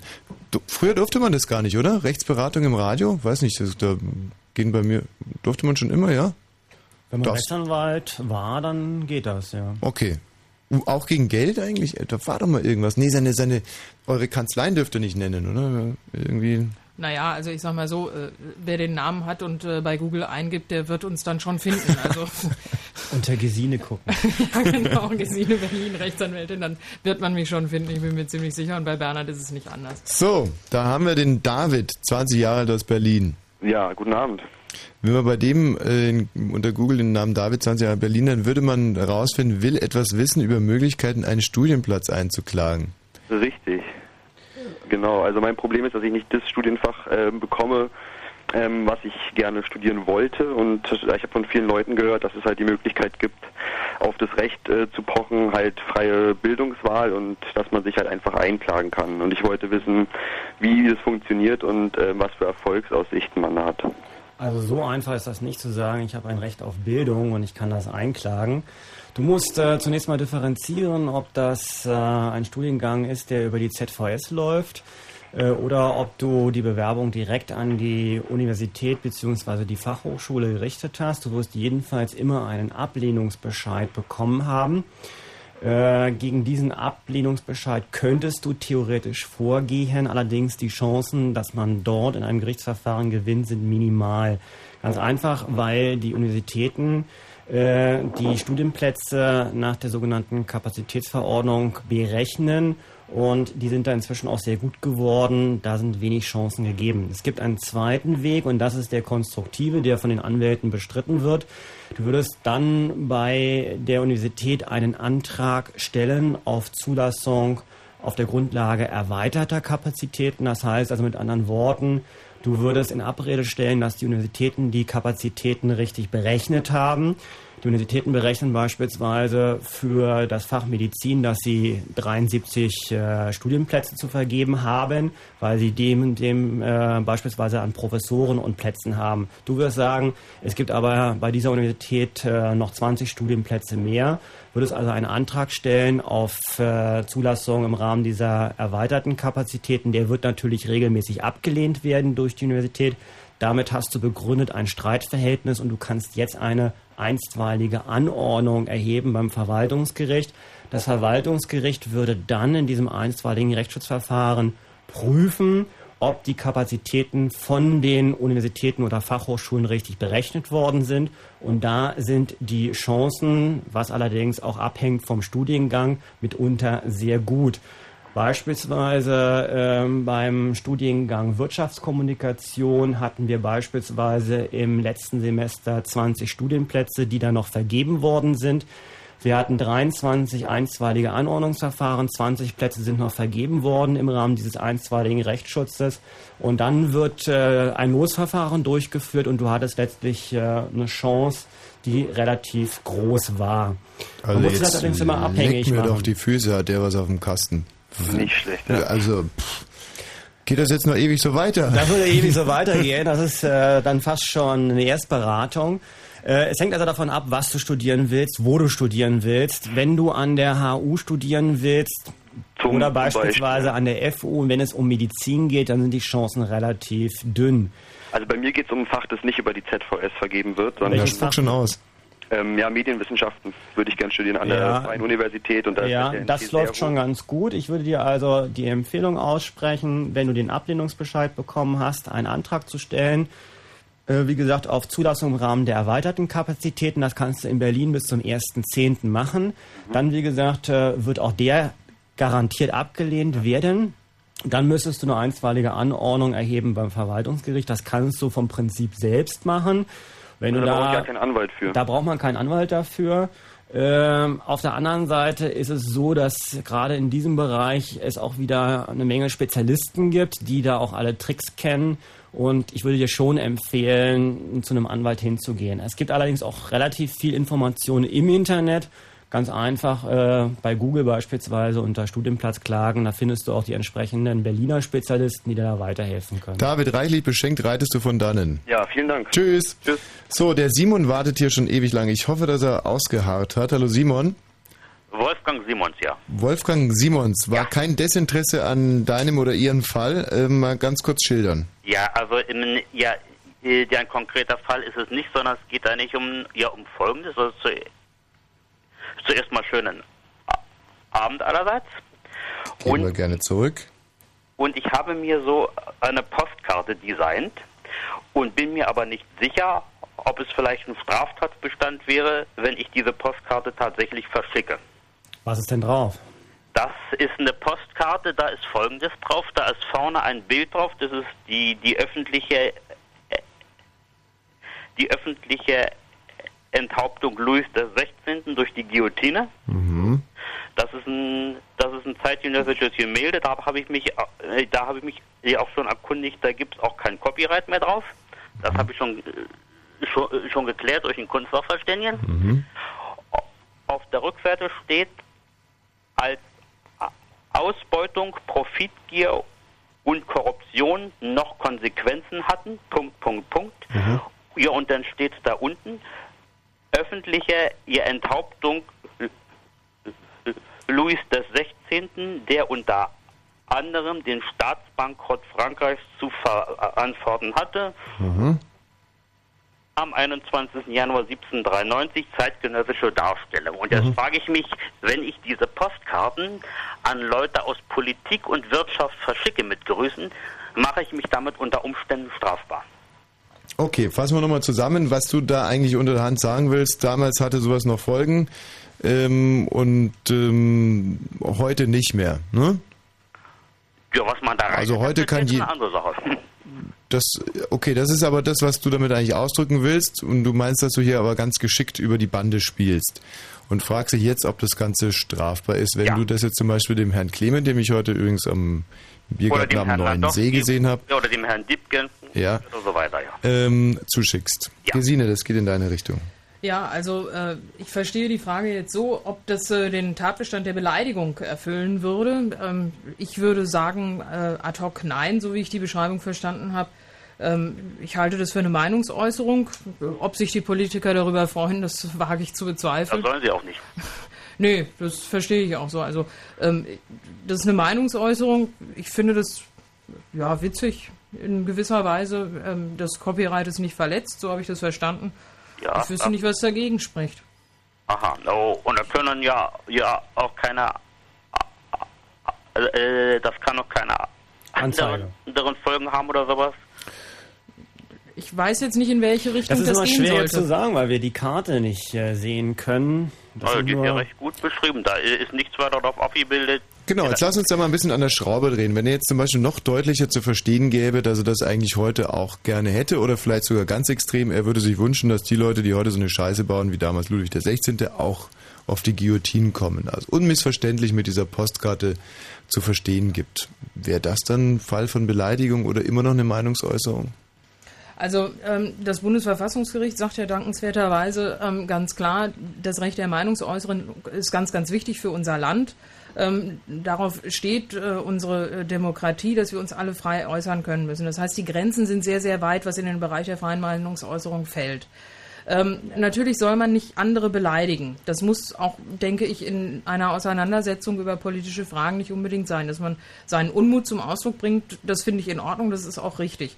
Ähm, ich glaube, die Grenze kann man, wenn man versucht, so einen, so einen Weg für sich als Definition zu finden, da setzen, dass man sagt, dann, wenn der andere als Person sozusagen irgendwie runtergemacht wird, ähm, wenn er äh, verunglimpft werden soll in, in, seiner, ähm, in seinem eigentlichen Dasein, dann ist die Grenze überschritten. Ähm, wenn ich also sage, ähm, beispielsweise, du bist derjenige, der hier übermorgen enthauptet werden soll, weil er persönlich verantwortlich ist für dies und jenes, dann Ja, das ist mir klar, das geht nicht. Das ähm, dann find, würde ich sagen, hier ist eine, eine Grenze wahrscheinlich überschritten. Aber trotzdem, die, die Gerichte sind auch wirklich sehr, sehr, sehr weit, wenn äh, es um diese Beleidigungstatbestände geht, ähm, was ich auch grundsätzlich richtig finde. Also ein großer ähm, äh, Mann, der äh, sich immer an dieser Grenze bewegt hat, ist ja Klaus Steg gewesen, der seiner, äh, seines Zeichens ja auch Jurist ist, der immer ganz provokative Plakate und Postkarten auch entworfen hat, um Aufmerksamkeit auf sich zu ziehen, um äh, bestimmte politische Gespräche dann auch sozusagen zu überziehen, damit Leute auf jeden Fall aufmerksam werden und sich äh, Meinungen bilden. Ähm, ich denke, das ist auch ein politisches Mittel. Lass uns Ähm, das Ganze mal mit einer Falländerung, stellen wir uns mal vor, dass der äh, Herr Simons das jetzt nicht an Politiker als Postkarten, sondern als Flyer, so mit einem Aufruf. Leute quasi an die Guillotinen, wehrt euch. So. Das wäre vielleicht schon ein bisschen zu krass. Da würde man schon, äh, wahrscheinlich dir schon zu was auffordern. Ja, das wäre jetzt die Frage in die Gesine. Ja, das äh, könnte natürlich schon ja, Begehung von Straftaten zum Aufruf. Das, das, das wird alles sehr, sehr kompliziert. Also ich, ich will mich an dem Thema auch nicht gerade beratend äh, äh, beteiligen, muss ich ganz ehrlich Mhm. sagen, ähm, weil ich da die Grenzen nicht ganz genau kenne. Ich würde immer nachlesen, um sicher zu gehen. Und deswegen finde ich das beratenderweise etwas schwierig, ähm, ohne mich hier aus der Verantwortung stehlen zu wollen. Ähm, ich meine, dass äh, natürlich dann, wenn man aufruft, irgendwie zu den Waffen zu greifen, natürlich die Grenzen wirklich lange Das möchte ich auch sind. ja auf keinen Fall. Eh. Nee, das haben wir ja verstanden, Herr Simons. Äh, Der, der springende Punkt war ja nur, ähm, was, was wir versucht haben, ist äh, gewissermaßen immer das Maß zu steigern ähm, dessen, was man machen kann. Und das Maß, was Sie bis jeden, bislang jedenfalls ähm, uns dargelegt haben mit Ihrer Postkarte, ist etwas, was äh, ich äh, erfreulich finde, insofern, als Sie sich Gedanken darüber machen, was in unserem Land passiert und Sie äh, die Politiker äh, dann auch wissen lassen wollen, was sie denken. Also, Ja. Briefmarke drauf, Stempel und raus damit. Ja, also heißt jetzt ganz klar, solange ich in dem Text, den, den ich dazu schreibe, dir nicht dazu auffordere, dir mit diesen Menschen ja auf vergleichbare Weise zu verfahren, ist es nicht strafbar. So sieht das aus. Also der Text, oder um es nochmal andersrum, äh, der Text, den Sie uns da vorhin vorgetragen haben, der erscheint allen dreien hier im Studio als sehr, sehr ungefährlich für Sie. Und wir übernehmen natürlich überhaupt keine Haftung. klar, Tschüss, einen schönen Abend noch. Tschüss. Dir möchte ich noch ganz herzlich äh, die bedanken für die, äh, die, die Auskunft. Äh, schönen Abend noch, eine schöne Sendung und auf Wiedersehen. Ciao. Für dich auch. So, Julika. Ach, hi. Hallo. Grüß dich. Hervorragend, eine alte Bekannte in dieser Sendung, aber heute wollen wir uns dann nur mit Recht und Gesetz befassen. Hast du was da diesbezüglich vorzutragen? Ja, etwas, das jetzt vielleicht etwas kontrovers ist. Es geht darum, dass ich Probleme habe mit meiner Mutter, weil sie schwer psychisch krank ist und es wird halt immer schlimmer und man ist so hin und her gerissen. Ähm, auf der einen Seite ähm, habe ich halt, denkt man sich, wenn jemand, also es ist so, nochmal kurze Geschichte, meine Mutter ist schwer psychisch krank, redet halt davon, dass sie sterben möchte und fängt halt an, sich total zu vernachlässigen, geht nicht mehr zum Arzt, müllt ihre Wohnung zu. Ähm, also es ist wie in so einem schlecht, schrecklichen Film. Und meine Schwester hat schon total entnervt aufgegeben und hat halt gesagt, wenn sie das unbedingt machen möchte, dann soll sie es tun. Und naja, man, weißt du, was macht man? Also auf der einen Seite sagt man sich, okay, die Frau ist fast 60 Jahre alt, wenn sie sich dafür entscheidet, sich mehr oder weniger aus diesem Leben zu verabschieden, muss man es auf der einen Seite vielleicht akzeptieren, aber auf der anderen Seite dann sagt man sich, das geht nicht, das kann man nicht tun. Jetzt versuchen wir das mal eine Fragestellung äh, zu fassen. Ja, es geht wohl hier um Entmündigung, nicht? Ich überlege halt, sie zu entmündigen zu lassen und ob es eine Möglichkeit gibt, ohne dass man sozusagen mit dem Finger, dass man dann mit dem Finger Der erste Schritt ist, dass du dein Radio ausmachst, weil es ganz schrecklich halt. Ich spiele einen Jingle, da hast jetzt drei Sekunden Zeit, das mit dem Radio zu machen und dann gehen wir da ein bisschen näher drauf ein. Okay, gut. Sabine Minzpankel, hallo? Ja, guten Tag, hier ist das verrückte Telefon von Fritz und wir würden Sie gern erschrecken. Aha. Wären Sie dann soweit? Ja, von mir aus. Gut, dann aufgepasst. Mhm. Buh. Sind Sie denn absolut wahnsinnig oder was? Sie Furz! Und im Radio. Dreiste Musik. Fritz. So, Julika. Ja. Also, deine Mutter entwickelt sich und das zumindest deiner Ansicht nach nicht gerade zu ihrer positivsten Seite und du fragst dich jetzt, ob man sie entmündigen kann. Das zielt weiß, auf den Bernhard ab. Das ist, denke ich mal, das Radio vielleicht nicht so das Thema, aber ich habe merkwürdigerweise das jetzt in- in meinem Bekanntenkreis so durchgesprochen bekommen, dass ich dachte, okay, vielleicht breche ich das jetzt gerade mal an, weil vielleicht viele Leute dieses Problem haben. Und es ist halt, ja, ich würde sie gerne entmündigen lassen, einfach zu ihrem eigenen Schutz und ja, was oder was, wie kann man jemanden dazu bringen, ähm, irgendwie doch zum Arzt zu gehen oder irgendwie sich behandeln zu lassen? Was macht man, weißt du? Ich bin halt da, stehe halt davor und äh, es ist, äh, ja, ich finde keine Worte. Also zunächst einmal ist ganz klar, dass die Angehörigen ähm, von Menschen, die psychisch krank sind, natürlich unter einem ganz großen Druck stehen. Ja, das stimmt schon, ja. Man hat grundsätzlich erstmal Angst, was verkehrt zu machen und man scheut sich natürlich auch äh, gerade seine eigenen Eltern irgendwie unter Betreuung stellen zu lassen. Also Entmündigung ist äh, auch nicht mehr der äh, fachlich richtige Begriff. Ähm, lange Rede, kurzer Sinn. Ähm, das sind Entscheidungen, die können Laien, die nicht medizinisch ausgebildet sind, die psychiatrisch nicht ähm, äh, wissen, was da eigentlich los ist, auch nicht beurteilen. Äh, mit anderen Worten, ich würde mich an den sozialpsychiatrischen Dienst wenden, ähm, der äh, dann einfach mal vor Ort überprüft, was ist mit diesem Menschen los, also was ist mit deiner Mutter los. Ähm, und die können dann auch mit ärztlicher Hilfe entscheiden, wie es weitergehen soll. Sollte also das heißt, ich sollte, meine Mutter wohnt unten in München. Mhm. Also hingehen zum Sozialamt oder zum Sozial zu denen und sagen, ich habe halt ein Problem mit meiner Mutter und dann würden die ähm, mit ja, So würde ich das nicht unbedingt sagen. Ich würde nicht sagen, ich habe ein Problem mit meiner Mutter, sondern ich würde sagen, meine Mutter ähm, ist psychisch krank und ähm, muss untersucht werden. Sie weigert sich zum Arzt zu gehen. Ich mache mir große Sorgen. Ähm, ich bitte darum, dass äh, der sozialpsychiatrische Dienst, der sicherlich auch in München äh, sein wird, ähm, sich der Sache mal annimmt und mal einen Hausbesuch macht, um zu gucken, ähm, was mit meiner Mutter los ist. Ich kann das selber nicht entscheiden. Und von dort aus wird dann die Entscheidung durch Fachleute getroffen, wie es weitergeht. Mhm. Ich meine, ähm, es klingt vielleicht doof, aber was wäre, wenn es ist ja inzwischen schon so, dass meine Mutter nicht mal mehr die Tür fremden Leuten aufmacht. Ich meine, dann wäre der, wenn er von an der Tür schon, wenn es an der Tür scheitert, es ist ja schon so weit gewesen, dass wir uns dachten, wir schleppen, also meine Schwester nicht, wir schleppen sie mit Gewalt irgendwie ins Krankenhaus. Und ähm, ja, das ist ja dann auch nur ein kurzer Sieg. Auch die rechtliche Befugnis, denn auch einzubrechen in die Wohnung. Ich weiß, es klingt jetzt so martialisch, aber ja, wie Sie sagt, man steht ja doch unter einem gewissen Druck und man ist so hin und her gerissen.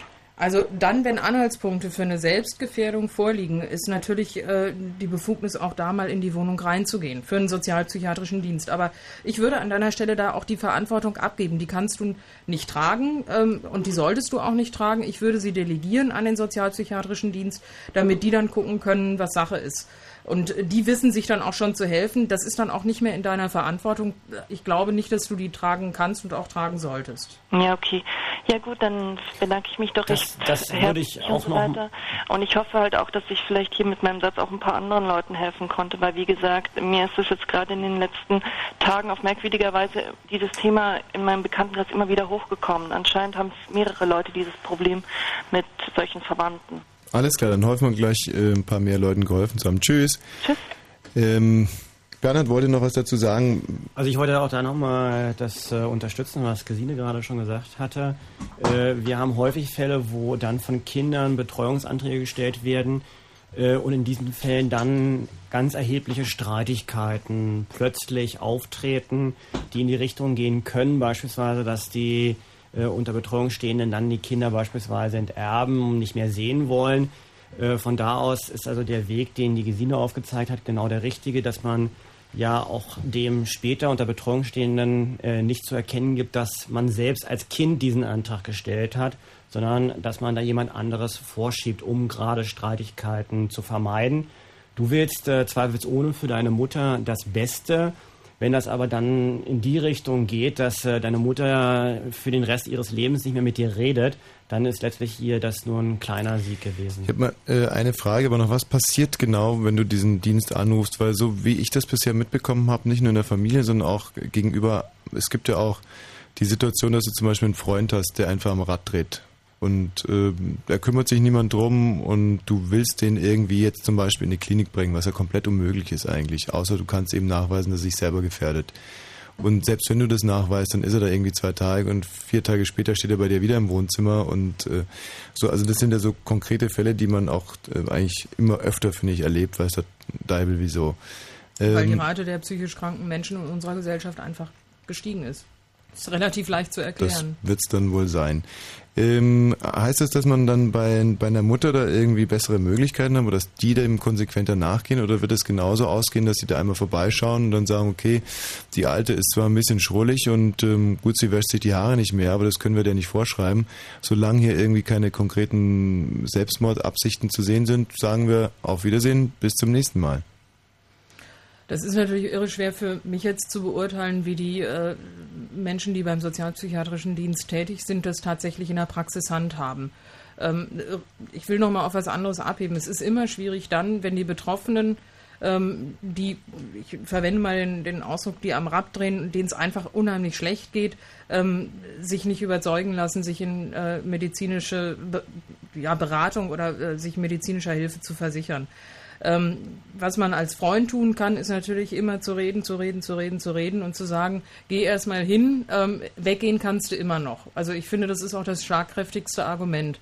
Ähm, man kann sich natürlich auch versuchen, ähm, professioneller Hilfe, beispielsweise der Telefonseelsorge zu bedienen und da einfach einen Kontakt herzustellen und zu fragen, was soll ich jetzt konkret machen? denn ähm, ich äh, habe selten Fälle erlebt, in denen ähm, die Betroffenen dann zu Uhrzeiten ähm, besonders äh, äh, fertig gewesen sind, wo man sagt, oh ja, wunderbar, alle Leute haben noch offen und wir gehen jetzt zum nächsten Arzt um die Ecke, sondern es passiert ja immer in Krisensituationen zu den unmöglichsten Zeiten. Also man muss einfach handeln, man muss da sein, man muss das Gefühl von Sicherheit vermitteln, um zu sagen, lass uns zu jemandem gehen, der weiß, was er tut. Ich weiß nämlich nur, dass ich an deiner Seite stehen kann und verhindern kann, dass du dir im nächsten Moment, äh, weiß ich nicht, die Pulsadern aufschneidest.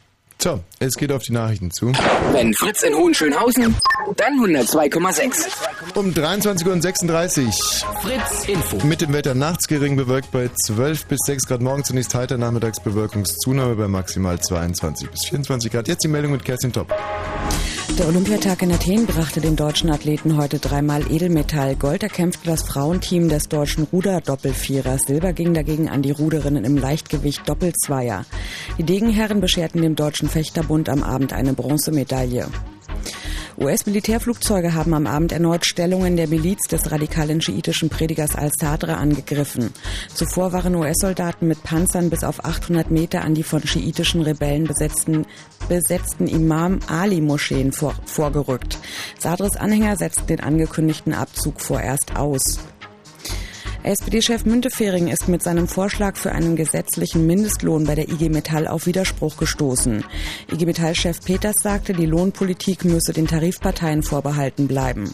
Münteferings Vorschlag zielt auf eine Entschärfung der kritisierten Zumutbarkeitsregeln der Harzreform ab. Und zum Fußball in der ersten Hauptrunde um den DFB-Pokal gewann Hertha BSC gegen den TSV Eindling mit 1 zu 0. Der Verkehr auf Fritz, uns liegen derzeit keine aktuellen Meldungen vor. Fritz wünscht gute Fahrt. Neu auf Fritz. Sex. Pop. Geschichten. Klein. Kafka. Kafkas kleine Popgeschichte. Markus Kafka. Das bin ich. Mit den Highlights aus über 50 Jahren Rock und Pop. Verpackt in kleine kurze Geschichten. Von ABBA bis ACDC. Von Elvis bis Eminem. Von Doris Day bis Dido. Kafkas kleine Popgeschichte. Ja, Herrschaften, hört's euch einfach an. Montag bis Freitag. Immer um 17.40 Uhr. Und im Radio. Dreiste Musik. Fritz. So, jetzt haben wir noch ein paar Leichen im Keller. Mal gucken, ob sie noch da sind. Peter wartet schon ewig oder eben auch nicht. Hallo Peter. Ja, hallo. Wartet noch. Wunderbar, bleibt dran. Und den äh, Daniel. Daniel, grüß dich. Ja, hallo. Aus Brandenburg, da geht's ums Verkehrsrecht. Dem Peter lassen wir den Vortritt. Daniel, warten bitte. Peter, leg los.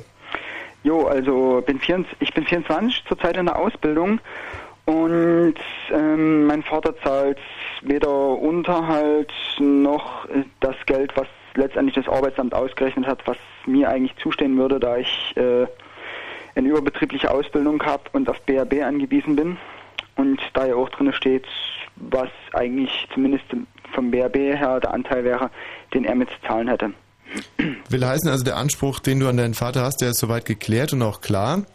Jein, also ich habe mir auch sagen lassen, dass der Anspruch, der das an den das Arbeitsamt ausgerechnet hat, durchaus noch geringer ist als, der, als wie das Unterhalt ausfallen würde. Also prinzipiell könnte ich da sogar noch mehr rausholen, als wie ich jetzt schon weiß. Es ist so, und ich glaube, ich tue meinen beiden Gästen hier einen großen Gefallen, wenn ich das sage, dass dieses Unterhaltsberechnen, und zwar en Detail, wirklich eine schwierige Kiste ist, äh, und wir uns da vielleicht nicht irgendwie weiter rein vertiefen wollen. Was ist denn konkretes Problem? Dein Vater will gar nicht zahlen, abgesehen von der Höhe, oder? Ähm, er zahlt einfach nicht. okay. Also die Antwort ist für uns tatsächlich relativ einfach. Ähm, die Fachleute dafür heißen Fachanwälte für Familienrecht. Und die würde ich aufsuchen. Und alle, alle weiteren Informationen da abrufen, denn da müssen die einzelnen Zahlen dezidiert geprüft werden. Ähm, das kann nur jemand, der darauf spezialisiert ist und der weiß, wie das zu berechnen ist und deswegen ähm, schnell zu jemandem, äh, der davon Ahnung hat. Und ich würde mich auch nicht hier mit äh, irgendeinem Anwalt oder irgendeiner Anwältin zufrieden geben, sondern es müssen Fachanwälte für Familienrecht sein. Mhm. Ja, Oder allerdings sollten, müssen nicht, aber sollten. zurzeit ja in der Ausbildung und eh schon nicht viele Kohle, da 5000 Euro Schulden und naja. Jetzt halt denkst du dir schlecht aus. natürlich, scheiße, wäre ich doch rechtsschutzversichert.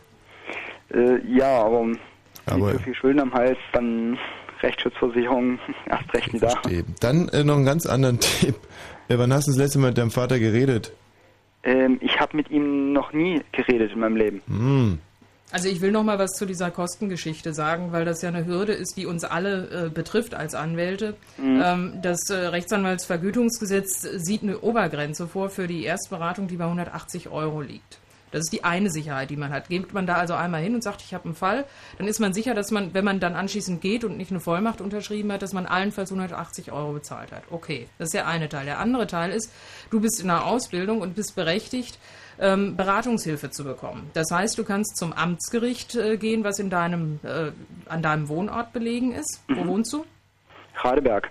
Radeberg. Radeberg. Ich weiß jetzt nicht, welches Amtsgericht da zuständig ist. Also da musst du jedenfalls hin, das findest du raus, du bist ja schlau. No, ähm, so, und äh, dort kannst du beantragen einen sogenannten Berechtigungsschein für Beratungshilfe. Das ist das Zauberwort. Berechtigungsschein für Beratungshilfe. Dann hast du lediglich einen Eigenanteil von 10 Euro. Ähm, dann tu aber bitte dem Fachanwalt für Familienrecht folgenden Gefallen. Ruf vorher in dem Büro an und sag, dass du mit einem Berechtigungsschein für Beratungshilfe dort bereits ankommen wirst. Ähm, du hast deinen Eigenanteil dann noch mitzubringen, damit, äh, das ist nämlich für uns Anwälte ein Zuschussgeschäft, äh, damit dann auch klar ist, wohin die Reise geht. Und dann kann der Anwalt oder die Anwältin entscheiden, ob und unter welchen Konditionen das Mandat dann weitergeführt wird, ob beispielsweise für dich Prozesskostenhilfe beantragt wird, sollte man das einklagen und so weiter und so fort. Denn das ist abhängig dann von den Erfolgsaussichten. Aha. Und was, wie sieht das aus, wenn ich jetzt äh, nur knapp darunter, li- äh, knapp drüber liege mit meinem Geld, was ich bisher bekomme und muss ich dann trotzdem extra hier sonst wie viel Kohle löhnen? Also äh, ich kann das jetzt nicht berechnen hier äh, sozusagen übers Telefon, aber was ich dir sagen kann, ist, dass du das dann ähm, wirklich mit dem Amtsgericht klären musst. Aber du kriegst Berufsausbildungsbeihilfe. Ich kann mir kaum vorstellen, dass du ähm, über die Grenze hinüber, hinüberspringst, äh, Mhm. um hier nicht die Berechtigung, um, um hier nicht den, Entschuldigung, den Berechtigungsschein für Beratungshilfe, das ist ein echter Zungenbrecher, äh, leider Gottes ähm, äh, zu erhalten. Tatsache ist auch, dass es eine, äh, eine schöne Information ist von der Gesine, die erstens unseren Staat sehr schmückt. Also sowas gibt es. Auch wenn man ganz arm ist, kann man äh, Recht bekommen. Das ist gut, ja. Und ähm, zweitens auch das Rechtssystem. Und drittens jetzt nochmal die Frage, warum hast du mit deinem Vater noch nie geredet? Ähm, er lehnte den Kontakt an, seitdem meine seitdem er wusste, dass meine Mutter schwanger ist. Mhm. Ja. Und wann hast du es das letzte Mal versucht? Ich habe es ein einziges Mal versucht und er ist auf sein Grundstück verschwunden und dann kam der lieber nette Schäferhund. Hm. Ja. Okay, verstehe. Dann braucht man in der Richtung, glaube ich, nicht weiterfragen. Dann machst du es einfach so, wie die Gesine das geschildert hat. Danke dir Okay, erstmal. ich Tschüss. danke auch. Tschüssi. So, der Daniel. Daniel, grüß dich nochmal. Verkehrsrecht. Ja. Dann stellst du schon wieder die Gesine gefragt. Was hat sich denn dazu getragen? Äh, mein Fall ist so, dass ich vor, ja, das liegt eigentlich schon längere Zeit zurück, dass ich vor anderthalb Jahren äh, auf der Autobahn geblitzt worden bin. Und habe dummlicherweise damals keinen Einspruch eingelegt, weil ich das erste Mal sozusagen in dem Sinne ertappt worden bin. Und habe jetzt im Nachhinein, ja, mich, äh, hat sie mich mal, hat es gewurmt. Und hat mal äh, auf der Autobahn mal ganz genau geguckt gehabt, wo ich eigentlich geblitzt worden bin. Laut äh, Kilometersteinangabe von diesen Schreiben und so weiter. Und habe mir das mal alles angeguckt gehabt und habe festgestellt, dass ich sozusagen mit diesem Foto äh, die Landschaft, die im Hintergrund zu sehen ist, nicht übereinstimmt äh, mit dem, wo ich eigentlich hätte geblitzt werden sein sollen. Weil ich äh, angeblich in einer 120er-Zone geblitzt worden bin, aber ähm, nach meinem äh, Wissen äh, habe ich damals festgestellt, dass ein Messwagen äh, sozusagen kurz hinter dem freigegebenen äh, Stück dann wir erst gestanden hat. Okay, damit wir das verstehen, wir stellen uns jetzt mal vor, du fährst auf der Autobahn und du weißt, dieser Autobahnabschnitt, in dem man nur 120 fahren darf und an den du dich erinnerst, dass du eben genau da geblitzt wurdest, da ist ein Maisfeld im Hintergrund. Und Ja, du so siehst auf ähnlich. dem Foto im Hintergrund aber die Ostsee, ne, um das jetzt mal ein bisschen plakativer Quasi. zu machen. Aha, Die was? Ostsee. Sagen wir mal eine Stadt-Silhouette, ganz egal. Ähm, Soweit so richtig, ja? Ja. Mhm. Und ich habe sozusagen damals keinen Einspruch eingelegt, sondern ich habe einfach gesagt, okay, ich bin äh, geblitzt worden, aber halt, ja, nachträglich habe ich mir gedacht, nee, das kann nicht sein, dass ich hier eigentlich auf einer freien Strecke haben sie gestanden gehabt und geblitzt. Ja. Anhand des Fotos konnte ich das dann mehr oder weniger dann sehen, wo ich dann mal gesagt habe, okay, ich werde mal gucken genau, wo das eigentlich ist und auch Kilometersteinangabe und so weiter von der Autobahn. Und es waren laut äh, sozusagen drei Kilometer Unterschied, wo ich das so festgestellt habe. Gesine. Also, wenn ich dich richtig verstehe, willst du eigentlich heute, dass äh, dir das Bußgeld, äh, was dir damals auferlegt worden ist, am besten zurückgezahlt wird. Ist das zutreffend? Ja, es geht nicht nur um wegen Bußgeld, sondern es es geht darum, dass ich drei Punkte bekommen habe. Drei Punkte, verstehe. Also, ähm, ich sag mal so, du hast geschlafen und da kommt man nicht dran vorbei. Das ist eigentlich die Antwort. Ah. Der Bußgeldbescheid ist schon rechtskräftig geworden und ähm, jetzt zu sagen, also das, was ich damals hätte schon wissen können, das habe ich aber erst heute festgestellt und du, liebe Behörde, musst das noch einsehen, ist ziemlich aussichtslos. Was ich dir raten kann, ähm, Vielleicht hat es sogar Erfolg, das weiß man nicht, ist, dass du äh, dein Anliegen da nochmal schriftlich hinschreibst. Du kannst ja auch, genauso wie du es uns hier geschildert hast, darlegen. Ähm, ich habe mich gewundert und das hat mir irgendwie keine Ruhe gelassen. Ähm, ich habe mich damals da nicht gegen gewendet, weil ich es nicht für so wichtig hielt, aber trotzdem hat es mich verfolgt. Also durchaus ein bisschen emotional äh, gefärbt, das alles schildern. Ich habe das und das festgestellt, so wie du es uns geschildert hast. Ich bitte darum, den fehlerhaften Bußgeldbescheid aufzuheben. Einen Anspruch hast du da aber nicht drauf. Sollte das dann der Fall sein, wäre die Folge, dass auch die Punkte gelöscht sind. Ansonsten, weil du sagst, das ist alles anderthalb Jahre her, ähm, dauert es auch nicht mehr lange, bis äh, deine drei Punkte sowieso gelöscht sind. Also vielleicht äh, in der Hoffnung sage ich das jetzt allerdings, dass du nicht weitere Punkte aufaddiert hast. Nee, äh, bis, eine, bis, jetzt, bis zum heutigen Tag bin ich eigentlich, dem, seitdem bin ich vorsichtiger gefahren. Das ist in jedem Falle erstmal richtig und tunlich. Also Daniel, danke dir, tschüss. Okay. Ähm, das hast du jetzt so ganz krass gesagt. Es gibt ja doch ein paar Ausnahmen ähm, in Sachen Verjährung.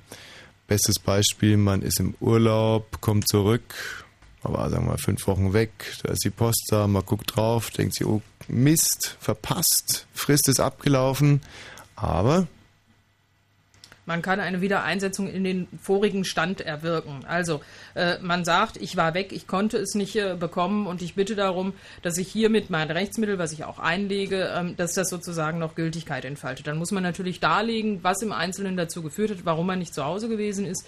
Das setzt einen gewissermaßen wieder in den Stand zurück, in dem man gewesen wäre, wenn man da gewesen wäre. Also viele hätte, wenns und abers. Und das klappt auch immer ganz gut. Zum Beispiel muss man dann irgendwie ein Flugticket oder sowas hinschicken. Was Ganz gibt's genau. noch für Fälle, wo es eine Wiedereinsetzung gibt? Ähm, Immer dann, wenn Rechtsanwälte geschlafen haben. wollte ich gerade sagen, wenn wir Fehler machen. Also wenn ein Mandant rechtzeitig zu mir ins Büro kommt und äh, wir haben gebaselt in unserem Büro, äh, dann kann das natürlich nicht zum Nachteil unseres Mandanten gerechnet werden, dass wir einen Fehler gemacht haben. Hm. Ähm, und äh, dann äh, ist ganz klar, dass ihm diese Wiedereinsetzung gewährt wird. Aber es gibt noch einen anderen Teil, der im Strafrecht eher eine Rolle spielt, das ist die Wiederaufnahme des Verfahrens, relativ kompliziert.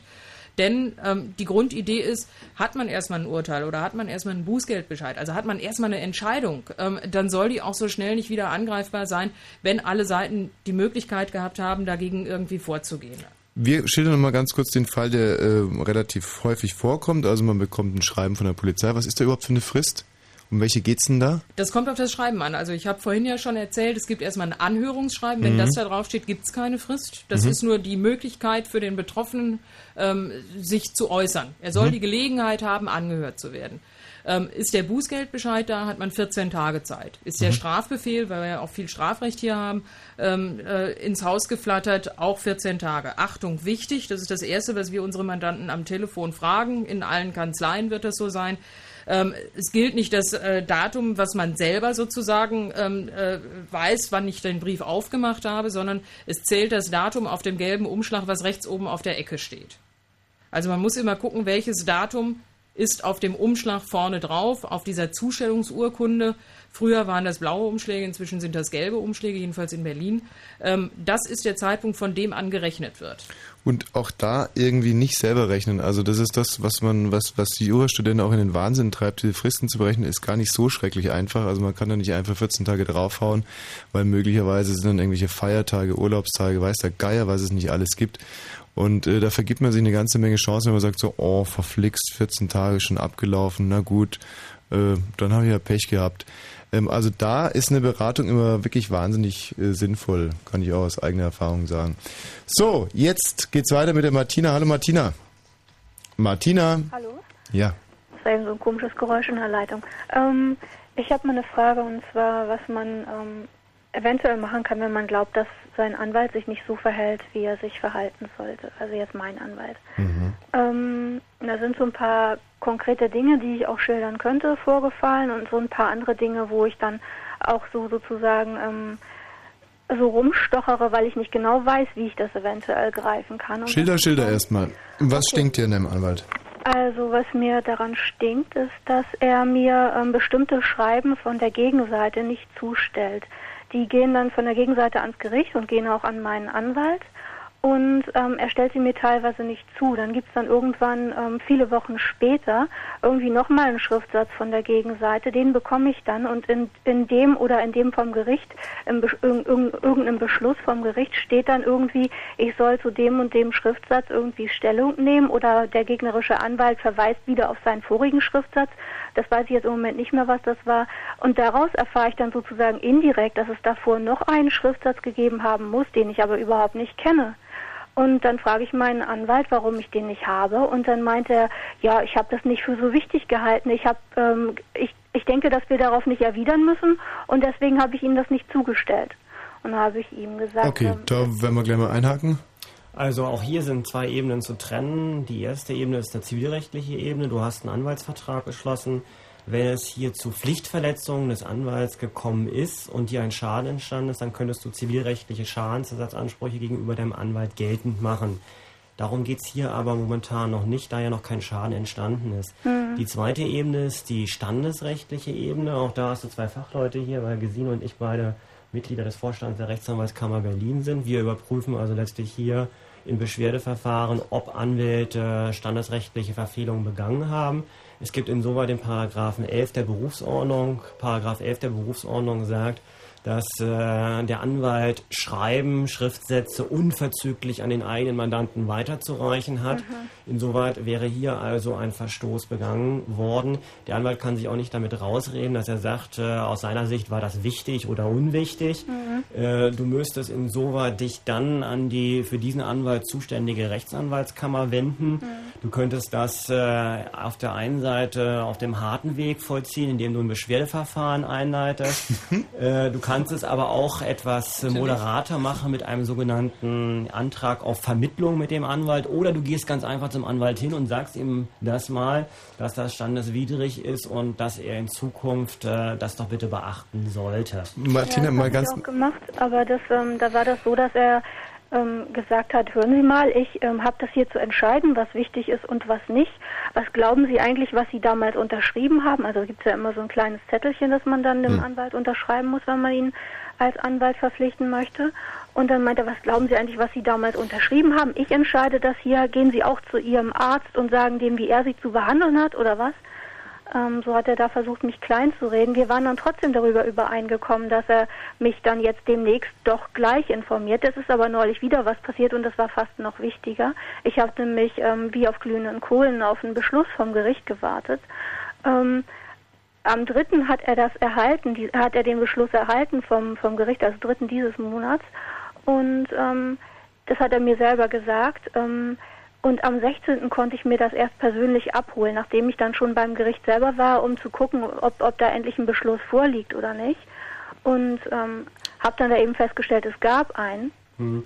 Es ist hier ganz einfach. Du musst natürlich äh, dir vor Augen halten, wenn du beispielsweise ein standesrechtliches Beschwerdeverfahren einleitest, was jetzt auch für den Anwalt nicht äh, eine ganz so schlimme Sache ist. Also es ist nicht so, dass er dann äh, riesige Bußgelder zu zahlen Mhm. hätte. Mhm. Dann ist allerdings natürlich auch die Luft äh, zwischen dir und deinem Anwalt verpestet. Das Vertrauensverhältnis ist nicht mehr da.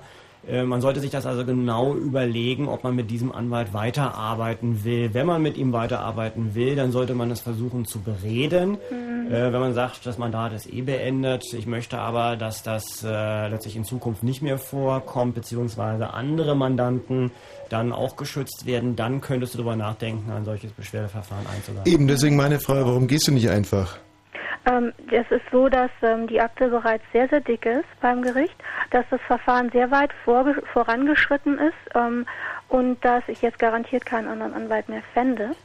Ähm, Zudem wäre es so, wenn du jetzt äh, Anwalts, den Anwaltsvertrag kündigen würdest und einen neuen Anwalt einschalten würdest, dann müsstest du beide Anwälte bezahlen. Ja, genau. Also müsste zumindest dann ähm, einen Anwaltswechsel dann bezahlen, weil das die Versicherung nicht bezahlt. Genau, ja. Ja, und ähm, ja, das wird alles wahrscheinlich etwas zu kompliziert. Also wenn du mit dem ja Anwalt weiterarbeiten willst, dann würde ich dir empfehlen, beim nächsten Gespräch doch mal darauf hinzuweisen, dass du dich da sachkundig gemacht hast und Mhm. äh, dass auch in diesen Fällen Standesrichtlinien die Berufsordnung einzuhalten ist. Äh, und dass du aber bewusst noch kein Beschwerdeverfahren eingeleitet hast, ihm das aber beispielsweise dann in dem Gespräch androhen würdest. Mhm. Ich Ähm, würde mir auch übrigens noch jemanden dann mitnehmen zu diesem Gespräch, damit vielleicht so ein bisschen die Hitze aus äh, der äh, Unterredung dann auch herausgenommen wird. Mhm. Ja, dass man einfach jemanden mitnimmt als Mittler und sagt, naja, ich habe mich hier auch ähm, mit einer Freundin ausgestattet oder meinem Bekannten, wie auch immer, ähm, weil ich doch sehr aufgeregt und befangen bin und ähm, ich will ihre Arbeit gar nicht kritisieren, jetzt inhaltlich, aber sie müssen verstehen, dass das für mich der Fall ist und für sie ist es ein Fall und ich bitte einfach darum, äh, mit mir entsprechend äh, zusammenzuarbeiten. Mhm. Und wenn dann da noch ein Dritter dabei ist, äh, gibt ihnen das natürlich auch etwas, äh, gibt dir das, Entschuldigung, äh, dann auch noch ein bisschen mehr Sicherheit und ähm, entkrampft dann vielleicht auch die Situation, sodass man das dann auch gut noch äh, über die Bühne kriegen kann. Hm. Habe ich noch ähm, zwei kurze Fragen. Ähm, was ist denn da, ähm, wenn, wenn ihr sagt, ähm, das unverzüglich hat mir das zugestellt zu werden, was ist denn da an, als unverzüglich anzusehen? Also dass nach vielleicht eine Woche später, nachdem der er das hatte, das dann bei mir im Briefkasten ist oder was? Das wird man noch als rechtzeitig ansehen. Das wird man noch als rechtzeitig ansehen. Hm, aber äh, wobei Juristen streiten sich über das Wort unverzüglich. Auch Hm. darüber könnte man schon wieder promovieren. Hm. Äh, unverzüglich heißt eigentlich im Sinne des BGBs ohne schuldhaftes Zögern. Man sagt da letztlich ein bis zwei Tage. Allerdings bei Anwälten, wenn das dann nach einer Woche eingeht bei dir, dann wird man davon ausgehen, dass das noch rechtzeitig ist. Hm. Martina, danke dir. Tschüss. Warten so viele. Ja, Adieu. Zum Beschwerdefahren kann ich allerdings noch sagen, weil du vorhin meintest, dass die, äh, dass die Anwälte das in der Regel nicht besonders interessiert. Gerade junge Anwälte, gerade wenn sie angestellt sind, äh, die trifft das meistens schon relativ. Also da solltet ihr euer Licht auch gar nicht so unter den Scheffel stellen. Das ist schon eine ganz wichtige Aufgabe. So junge Kollegen, für die ist das schon ganz schön schrecklich manchmal. Also da saß ich schon mit dem einen oder anderen abends beim Bier und so, oh Scheiße, und jetzt ein Beschwerdeverfahren. Ja, wobei man auch da sagen muss, ich denke, Gesines Erfahrungen sind da die gleichen. Äh, äh, wenn man als Anwalt einen Fehler gemacht hat und das auch gleich einräumt und man dann Mhm. an die eigene Mandantschaft herantritt, also in dem Fall von eben, äh, Martina hätte ein standesrechtliches Verfahren eingeleitet, die Rechtsanwaltskammer schreibt den Kollegen an, der Kollege würde sich sofort an die Mandantin wenden und würde sagen, ich sehe das ja jetzt ein. Dann ist das so, dass in etwa 80 bis 90 Prozent die Mandanten ihre Beschwerde zurückziehen und die ganze Sache ist vom Tisch.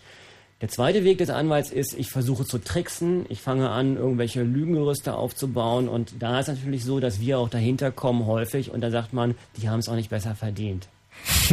Ja, also das, was wir eigentlich den ganzen Abend hier besprechen, ähm, sehe ich ganz genauso wie Bernhard. In dem Augenblick, in dem jemand mit offenen Karten spielt, also ich nehme mal nochmal den Ziegenfall, ja, ich gehe zum Nachbarn und versuche mit dem zu klären, wie wir weiter zusammen leben können auf zwei benachbarten Grundstücken, gilt für den Anwalt oder die Anwältin in gleicher Weise. Wenn ich äh, einen Fehler begangen habe, dann passiert es, weil wir viel arbeiten, aber dann muss ich auch irgendwie, ähm, ich sag's mal salopp, wirklich den Arsch in der Hose haben, dem Mandanten zu sagen, ich habe einen Fehler gemacht. Wir sind alle berufshaftpflichtversichert, das ist Voraussetzung, ähm, um tätig sein zu können. Dafür bezahlen wir die, in Klammern auch sehr teuer.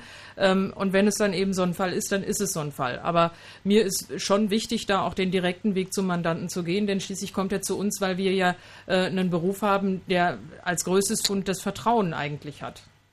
Marie, grüß dich. Hallo Marie.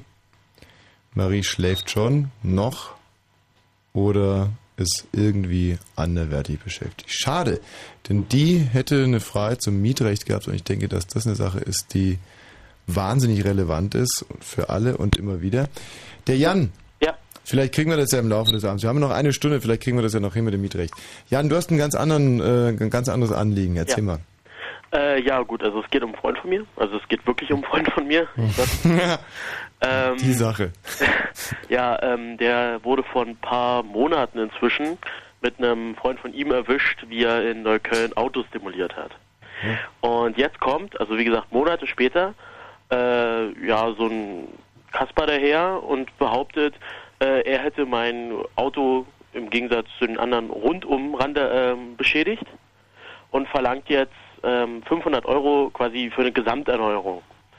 Dann hat mein Freund ähm, ja seinen Anwalt eingeschaltet, der das dann quasi ihm äh, ausgeredet hat, also äh, dass er keinen Brief mehr von diesem von diesem Typen bekommen hat.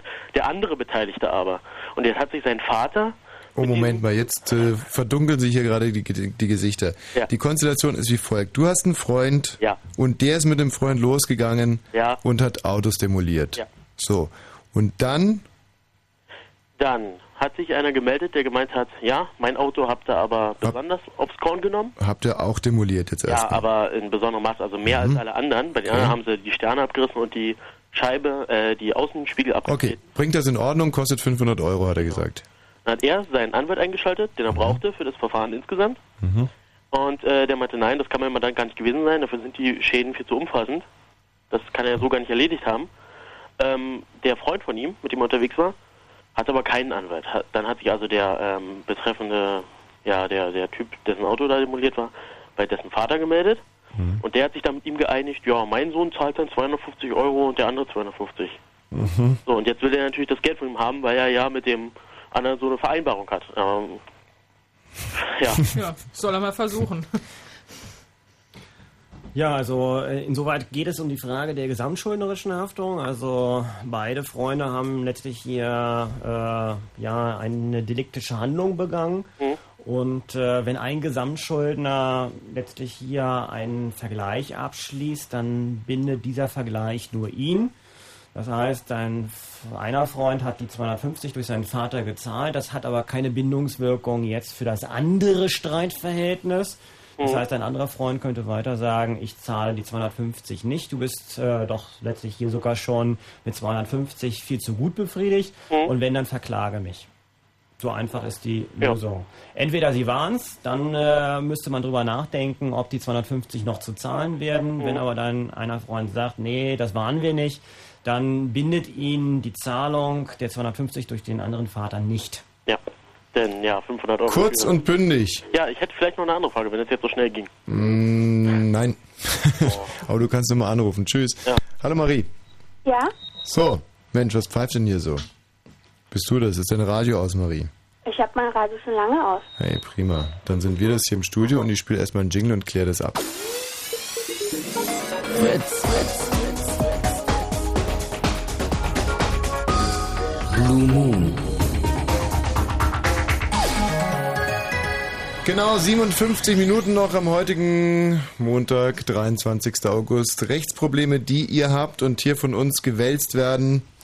Und die Marie ist in der Leitung, es pfeift nichts mehr großartig. Marie, was ist dein Problem? Ähm, ich habe zwei Probleme. Ich habe gemerkt, dass es dir sehr daran liegt, ein Mietproblem Ja. angesprochen zu haben. Hm. Ich würde aber lieber auf die Staatsbürgerschaft zu sprechen kommen. ja? Ich hoffe, das wird jetzt nicht so eine Geschichte, wo dann immer eine gute und eine schlechte Nachricht kommt. Wieso? Man dementsprechend immer Gesichter machen muss. Also, Falls es etwas ist, was nicht wirklich in eurem Bereich ist, dann stoppt mich einfach. Also es geht darum, leg los. Um, um eine Staatsbürgerschaft. Ich weiß nicht, ob ihr wisst, wie das Verfahren ist beim Antrag stellen. Oder ich das kurz noch einmal schildern soll. Äh, Das war's schon, oder wie? Naja, wir sind Lass- beide etwas äh, ratlos. Also ich habe so einen Fall noch nicht gehabt, das kann ich für mich sagen. Und äh, Bernhard äh, runzelt auch die Stirn. Ähm, ich glaube, wir sollten uns lieber auf den Bereich des Mietrechts bewegen, Richtig. weil das äh, ist ein, ein Teil des öffentlichen Rechts, des Verwaltungsrechts. Da muss Mhm. man mit Spezialisten arbeiten, die das wirklich können. Mhm. Okay, also es geht um einen ganz einfachen Fall. Ähm, es geht um einen Mangel, einen Mängel, der nicht behoben wurde seit zwei Monaten, seitdem ich ihn gemeldet habe. ganz konkret, was denn?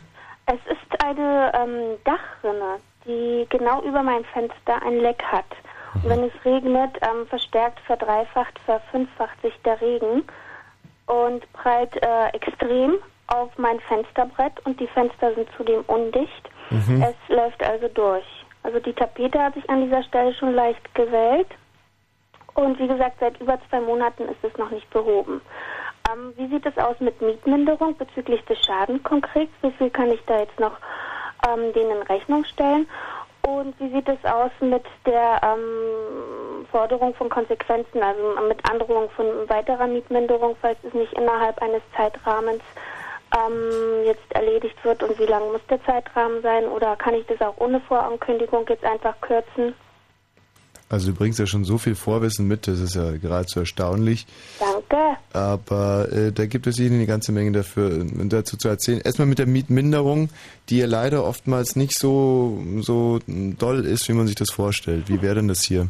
Also die Voraussetzung ist zunächst mal, dass ein äh, Mangel der Mietsache besteht. In dem Fall, wie du es geschildert hast, würde ich davon ausgehen, dass ein Mangel der Mietsache gegeben ist. Mhm. Äh, auf der Grundlage dessen könntest du die Miete mindern. Ich wäre da sehr, sehr vorsichtig, würde also jetzt nicht äh, eine Mietminderung vollziehen von 30, 40 Prozent, sondern würde diesen Mangel etwa mit 5 bis 10, maximal vielleicht 15 Prozent ansetzen, je nachdem, wie stark die Beeinträchtigungen jetzt sind.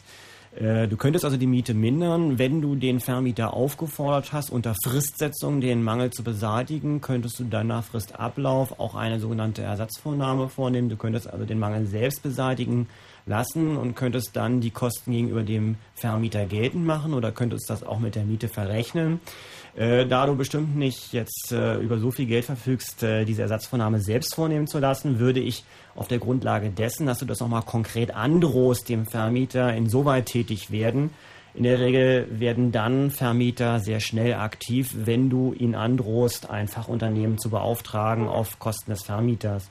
Und sämtliche Schäden, die bei dir eingetreten sind, was also die Tapete beispielsweise betreffen würde, kannst du natürlich auch gegenüber dem Vermieter geltend machen. Ähm, du müsstest Also Entschuldigung, es ist eine Wohngesellschaft, also nicht privater Vermieter. Äh, das spielt keine Rolle, ob das Okay. eine Gesellschaft oder ein privater Vermieter ist, bleibt alles das Gleiche. Ähm, und ähm, wichtig ist, dass du, wenn der Vermieter jetzt zwischenzeitlich schon irgendwas hat versucht zu unternehmen, dass du also weiterhin immer den Mangel geltend machst. Also wenn du ihn einmal geltend gemacht hast, dann beispielsweise acht bis zwölf Monate nichts tust, dann kann es ein Fall der Verwirkung sein, dass du dann keine Rechte Mhm. mehr geltend machen kannst. Also äh, am besten ist es letztlich hier dem Vermieter jetzt zu schreiben, dass du die Miete minderst, beispielsweise um 10 Prozent, äh, dass du ihm nochmal eine Frist setzt, den Mangel zu beheben. Ansonsten würdest du einen Drittunternehmer beauftragen und dass du dann gesondert äh, die Kosten für die Schäden, die bereits entstanden sind, in Rechnung stellst. Und die Frist, wie lang muss die mindestens höchstens sein? Ähm, es muss eine angemessene Frist sein. Die Juristen sagen immer bei einer angemessenen Frist zwei Wochen. Mhm. Äh, wobei, wenn die Frist zu kurz bemessen ist, dann wird eine angemessene Frist in Gang gesetzt. Ich würde letztlich hier immer von zwei Wochen ausgehen. Mhm. Ich bin noch nicht ganz fertig. Ähm, das ähm, hat auch zu Kellerüberschwemmungen geführt. Also dieser, dieser, dieser Regenwasserfall von meinem Fenster, weil das Wasser sich ja unten mehr ansammelt und in den Keller läuft.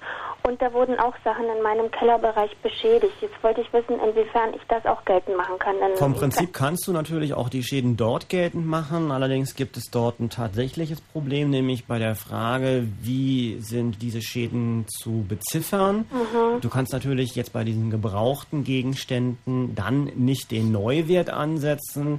Ähm, du müsstest also gegebenenfalls dann den Zeitwert ansetzen, der schwer zu bestimmen, Ah. wenn es ein alter Gegenstand ist. In der Regel ist es dann so, dass von der Gegenseite bestritten wird, dass er überhaupt dir gehört hat. Du müsstest also beweisen, dass der Gegenstand dort gestanden hat. Äh, Und wie gesagt, manchmal muss man sogar einen Beleg vorlegen, dass man diesen Gegenstand irgendwann käuflich erworben hat. Es sind also viele Unbekannte. Äh, Für jeden Anwalt sehr unerfreulich, weil man nie weiß, wie ein Gerichtsverfahren insoweit ausgehen würde. Mhm. Marie, danke dir. Tschüss. Danke auch. Tschüss. Ich will vielleicht noch mal zwei Punkte ähm, hervorheben, die gerade auch für junge Leute sicher eine große Rolle spielen. Ähm, es ist ganz wichtig, äh, immer in diesen Mietvertrag zu gucken, den man mal unterschrieben hat. Noch besser ist es, den Mietvertrag vorher prüfen zu lassen von einem Anwalt oder einer Anwältin. Ähm, in diesen Mietverträgen ist relativ viel sehr detailliert geregelt und auch hier bei Marie wäre es sicher nicht ganz verkehrt, nochmal in diesen Mietvertrag reinzuschauen. Ähm, denn es ist mitunter auch äh, in Mietverträgen geregelt, dass da eine Eigenbeteiligung bei Reparaturen äh, in der Mietsache selbst äh, vom Mieter zu erbringen ist. Und insofern sollte man da reingucken, äh, welche Pflichten man selber auch hat. Und natürlich auch vielleicht noch zusätzlich bemisst sich dann die Minderung ein, sollte so ein Mangel, vor, äh, sollte so ein Mangel vorliegen, auch nach der Größe der Wohnung und auch nach der Schwere des Mangels. Also hat man nur ein Zimmer und das ist zu drei Vierteln vergammelt, dann äh, kann man sich ja 100 Prozent mindern, ist aber nur ein kleines äh, Fensterchen undicht, dann wird man das sicher nicht ähm, auf 80 Prozent bemessen können. Also wenn wir schon beim Mietrecht sind und ich glaube, dass es wirklich wahnsinnig relevant ist für die Hörer, ähm, der Klassiker schlechthin ist ja eigentlich, man zieht aus und ähm, Der Vermieter behält dann Geld ein, weil er sagt, du hättest zum Beispiel hier diese Fenster noch streichen müssen, den Boden neu lackieren, etc. etc. Es geht hier also um sogenannte Renovierungs- oder auch Schönheitsreparaturen und die sind dann meistens im Vertrag geregelt oder auch nicht geregelt. Und der Bernhard kann uns hoffentlich da jetzt ein bisschen was dazu erzählen, was man in dieser Situation so vielleicht so drei, vier Merkregeln, was man unbedingt beachten sollte. Also Ausgangspunkt ist immer der Vertrag, den man abgeschlossen hat. Hier muss sich also eine Regelung finden, dass äh, dem Mieter die Schönheitsreparaturen auferlegt werden. Äh, allerdings äh, gibt es hunderte von Gerichtsentscheidungen zur Frage der Wirksamkeit solcher Klauseln. Man sollte also in einem solchen Fall, wo es doch in der Regel um sehr, sehr viel Geld geht, weil der Vermieter dann für die Renovierung der Wohnung die Kosten ansetzen wird, die ein Malerfachbetrieb in Rechnung stellen wird. Und das kann ein immenser Betrag sein. Ich würde in einem solchen Fall immer zu einem Spezialisten gehen, zu einem Anwalt gehen, der sich dort auskennt, der die Rechtsprechung kennt. Es gibt jetzt eine neue Entscheidung des BGHs, die zwei, drei Monate alt ist, äh, wo wieder bestimmte Klauseln für unwirksam erachtet worden sind. Das ist also ein ganz, ganz, ganz kompliziertes Feld, wo man hier jetzt in wenigen Minuten gar nicht mehr auskommt. Also was der Bernhard da gerade gesagt hat, und das finde ich eben ist auch das ganz, ganz Wichtige in dem Fall, da reicht es nicht in den Vertrag reinzugucken und dann liest man dann, oh, guck mal, scheiße, wirklich, ich muss ja wirklich die Fenster streichen, dann mache ich das jetzt ähm, sondern da lohnt sich wirklich äh, zum Anwalt zu gehen, zumindest wenn man das durchboxen will. Auf der anderen Seite ist es auch so, wenn äh, die Kaution erstmal einbehalten ist und vielleicht es auch eine größere Summe ist und es geht dann im Endeffekt darum, dass man zwei Wohnzimmer streichen muss. Ähm, das ist jetzt aber eine ganz persönliche Erfahrung von mir. Dann ist es manchmal wirklich besser, sich drei Leute und zwei Kästen Bier zu nehmen und das Ding einfach durchzupinseln und ein paar Fotos zu machen und dann die Kaution zurückzubekommen. Wichtig als Merkregel ist, dass man, wenn man ausziehen will, sich schon frühzeitig an den Vermieter wendet, dass man also nicht auszieht und dann das dicke Ende nach zwei, drei Monaten kommt. Äh, in der Regel sind die Vermieter bemüht, dass also letztlich hier eine Begehung stattfindet, dass man dann zusammen beispielsweise übereinkommt, dass bestimmte Renovierungen ausgeführt werden äh, oder ein bestimmter Geldbetrag als Abzahlung entrichtet wird und dann kommt man sehr fein aus der Sache raus. Wenn man letztlich den Kopf in den Sand steckt, dann kann das dann beispielsweise nach Monaten sehr bitter werden. Und was die Vertragsklauseln betrifft, da äh, ist das so, dass viele Verwender von allgemeinen Geschäftsbedingungen wissen, dass ihre Klauseln unwirksam sind. Die sagen sich aber, in acht von zehn Fällen geht das gut. Da glauben die Menschen, dass da das, was im Vertrag drin steht, wirksam ist. Und äh, von da aus sollte man also in jedem Fall, auch wenn es im Vertrag schwarz auf weiß steht, es prüfen lassen, ob es, wie gesagt, wirklich. Also zu diesen allgemeinen Geschäftsbedingungen, wenn du schon ansprichst, das erkennt ihr in der Regel daran, oder das ist, das ist der ganze Kram, der Rattenschwanz, der hinten irgendwie dranhängt und ähm, der einfach so, ohne dass man das mit dem vereinbart hätte, äh, an den Verträgen mit dranhängt.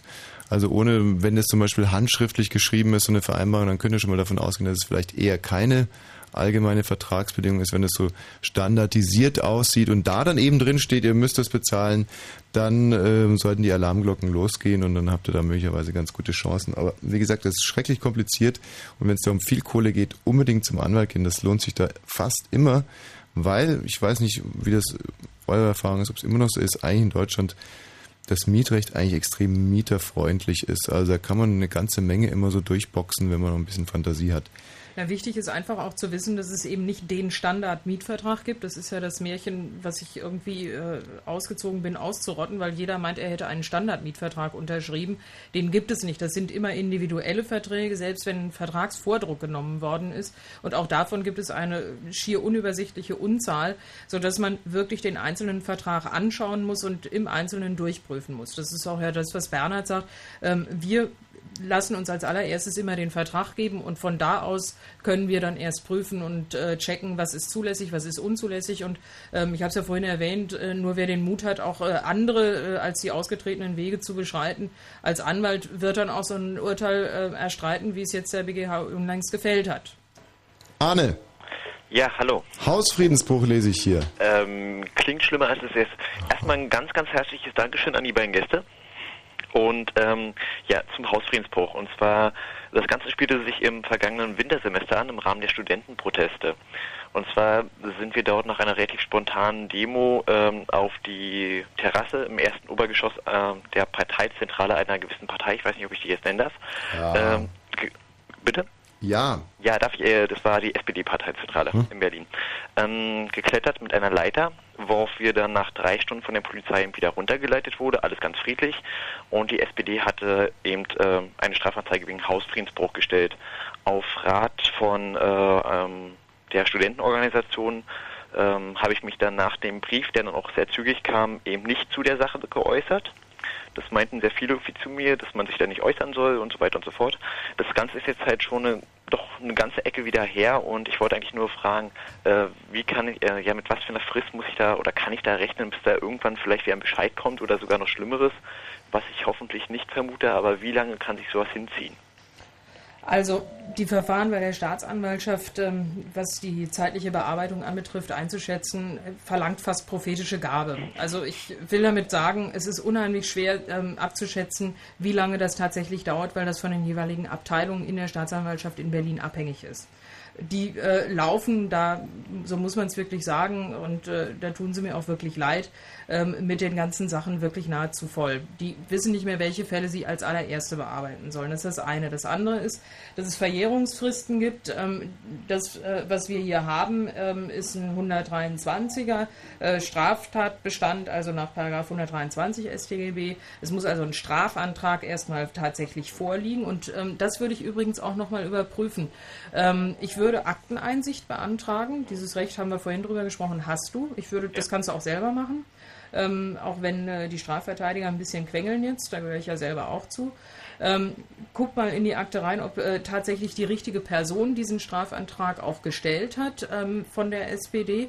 Im Übrigen ähm, würde ich durchaus auch Kontakt mit der SPD aufnehmen und mal fragen, ob sie denn diesen Strafantrag aufrechterhalten wollen, ähm, weil äh, du es äh, in deinem demokratischen Verständnis, ich würde das so ein bisschen ausschmücken und auch äh, durchaus unterstreichen, dass du das äh, wichtig findest, dass du dich eingesetzt hättest ähm, und eigentlich auf die Unterstützung und Hilfe der SPD gewartet hättest und äh, insofern würde ich äh, eher an deren Solidarität appellieren und hoffen, dass sie vielleicht auch diesen Strafantrag zurücknehmen. Zurück zu deiner Frage, wie lange dauert das? Es ähm, äh, handelt sich um ein Vergehen, es gibt eine Verjährungsfrist von fünf Jahren. Da gibt es ähm, verschiedene ähm, Unterbrechungstatbestände. Ähm, die Akteneinsicht gehört sogar dazu, weil das eine Verfügung verlangt von einem Staatsanwalt oder einem Richter. Trotzdem würde ich das durchaus machen. Und ich würde, bist du vorbestraft? Nein. Gut, also ich muss es so direkt fragen, weil das nämlich äh, dann auch die Beantwortung äh, natürlich erleichtert bei der Einschätzung, was kann da kommen. Ich würde durchaus ähm, überlegen, ob äh, man sich hier, hier nicht sogar doch äußert. Das kann man erwägen ähm, und äh, schreiben, ähm, dass unabhängig von der Tatsache, ob du nun dabei gewesen bist oder nicht, du eigentlich meinst, dass doch die Staatsanwaltschaft wichtigere Dinge in dieser Stadt zu tun hat, als diese Straftat nun weiter zu verfolgen. Damit hast du nicht eingeräumt, dabei gewesen zu sein, du hast dich nicht weiter geäußert, sondern gibst eigentlich eher eine Meinung kund. Und daraus kann man dir dann auch, äh, denke ich jedenfalls, keinen Strick drehen.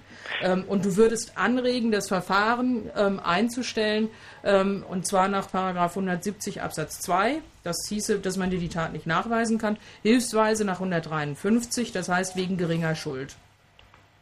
Ähm, was wären denn diese richtigen Personen bei der SPD, die dann den hätte stellen müssen? Oder? Das ist eine gute Frage. Also ich habe eben überlegt, ob das, das, ähm, ob das der Berliner Parteivorsitzende sein muss, ob das der Geschäftsführer sein muss. Was ich jetzt mal eher vermute, äh, dass der das machen muss. Es muss der Hausherr sein, also der Verfügungsberechtigte, der Besitzer muss sein, einer von denen. Ja, also danach würde ich mal gucken. Arne, danke dir. Jo, Dankeschön. Tschüss. Die Jenny. Ja, hallo. Grüß dich. Wo drückt der Schuh?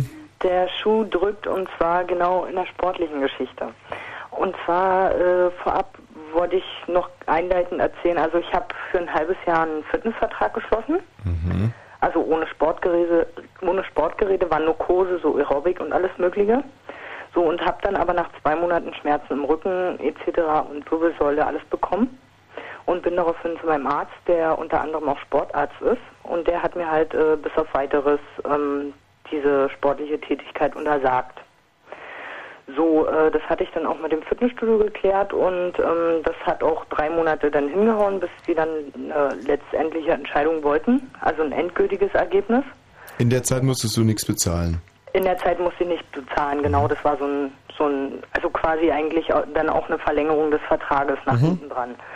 So, und sie wollten dann was Endgültiges und mein Arzt meinte, bis auf weiteres wäre eigentlich von einem Arzt aus gesehen, äh, ja, endgültige Sache. Ne? Moment, der hat gesagt, du solltest es gar nicht mehr machen, oder? Ja, ich soll es gar nicht mehr machen. Okay. Und ähm, wie gesagt, das hat denen halt nicht ausgereicht und da hat mein Arzt was Endgültiges geschrieben. Dann haben sie sich äh, Monate nicht gemeldet und auf einmal meldete sich ein, ein Kasso-Unternehmen und an, an den ich das dann abgeben sollte, meine Ansprüche, also die Ansprüche von dem Fitnessstudio sollten an das Inkasso abgegeben werden. Ja, das habe ich dann nicht gemacht und dann habe ich von der Anwältin, das ging dann an eine Anwältin weiter, Moment, ganz kurz, jetzt gerät es gerade ein bisschen durcheinander. Ja. Du hast doch, äh, hattest du den Vertrag schon im, im Vorhinein, hattest du den komplett abgelöst oder schon bezahlt? Hattest du noch Geld zu erwarten? Nein, und zwar ging es so, dass ich dann vier Monate bezahlt hatte und zwei wären dann noch offen gewesen. Da ich aber das ähm, ja nicht mehr ausführen konnte, Ja. waren die der Meinung, um aus dem Vertrag rauszukommen, äh, haben sie mir angeboten, ich müsste jetzt entweder eine Freundin schicken Hm. oder müsste halt einen Monat noch zahlen, um aus diesem Vertrag halt rauszukommen. Ja, aber die wollen doch im Prinzip Geld von dir und nicht Ja. du von denen. Ja, richtig. Warum Ja. sollte sie dann Ansprüche ans Inkassobüro abtreten? Also die haben dann, äh, also diese Forderungen, die sie an mich haben, haben sie dann an das Inkasso abgegeben. So, hm? Genau. Und äh, dann, wie gesagt, hat sich kurze Zeit später auch ein Anwalt gemeldet. Und ähm, die, die hat dann geschrieben in Form von, sie will halt, äh, dass ich Kosten spare etc. und bietet mir halt deswegen da einen Betrag an, so und so, ansonsten will sie das halt zu Gericht geben. So, und dann, wie gesagt, kam dann auch vor vier Monaten kam dann der Mahnbescheid. Und meine Frage ist jetzt eigentlich, ähm, lohnt sich in der Richtung Verfahren, weil ich ja letztendlich eine endgültige Aussage von meinem Arzt habe? Oder also, um äh, vorzugreifen, in diesem Fall müsstest du nur ein Kreuz machen und einmal unterschreiben. Ganz einfach äh, in dem entsprechenden Vordruck. Für den Widerspruch gegen den Mahnbescheid würde ich den Widerspruch ankreuzen, würde unterschreiben. Damit äh, wäre jetzt die Gegenseite gezwungen, ein Klageverfahren gegen dich einzuleiten. Äh, die Summe, um die es hier geht, ist so klein, dass kein Anwalt auf der Gegenseite diesen Fall gerne führen wird. Zudem ist dieser Fall mit erheblichen Risiken für das Fitnessstudio versehen.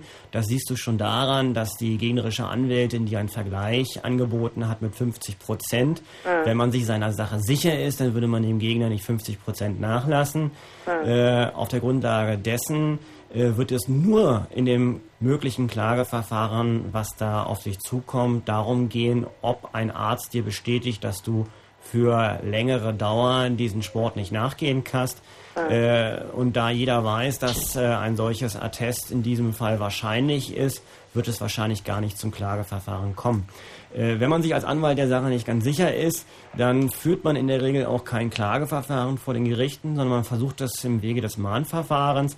Äh, Das Mahnverfahren ist ein Verfahren, was zur Vereinfachung dient, aber man versucht damit auch so den äh, Anspruchsgegner, den Schuldner vielleicht so ein bisschen äh, zu über, überraschen, weil er sehr häufig keinen Widerspruch einlegt und dann ein rechtskräftiger Verstreckungsbescheid ergehen kann. Also wie gesagt, ich kann dir nur den Tipp geben, lege Widerspruch ein, unterschreibe und dann warte ab, was passiert. Ich vermute, dass da nichts mehr passieren wird. Ja, weil mich halt letztendlich eigentlich nur irritiert hat, weil sie äh, so das so formuliert hat, äh, dass sie aus den Akten erkennen konnte, dass es halt hundertprozentig sicher ist, dass Wir sind uns Äh, immer sehr sicher.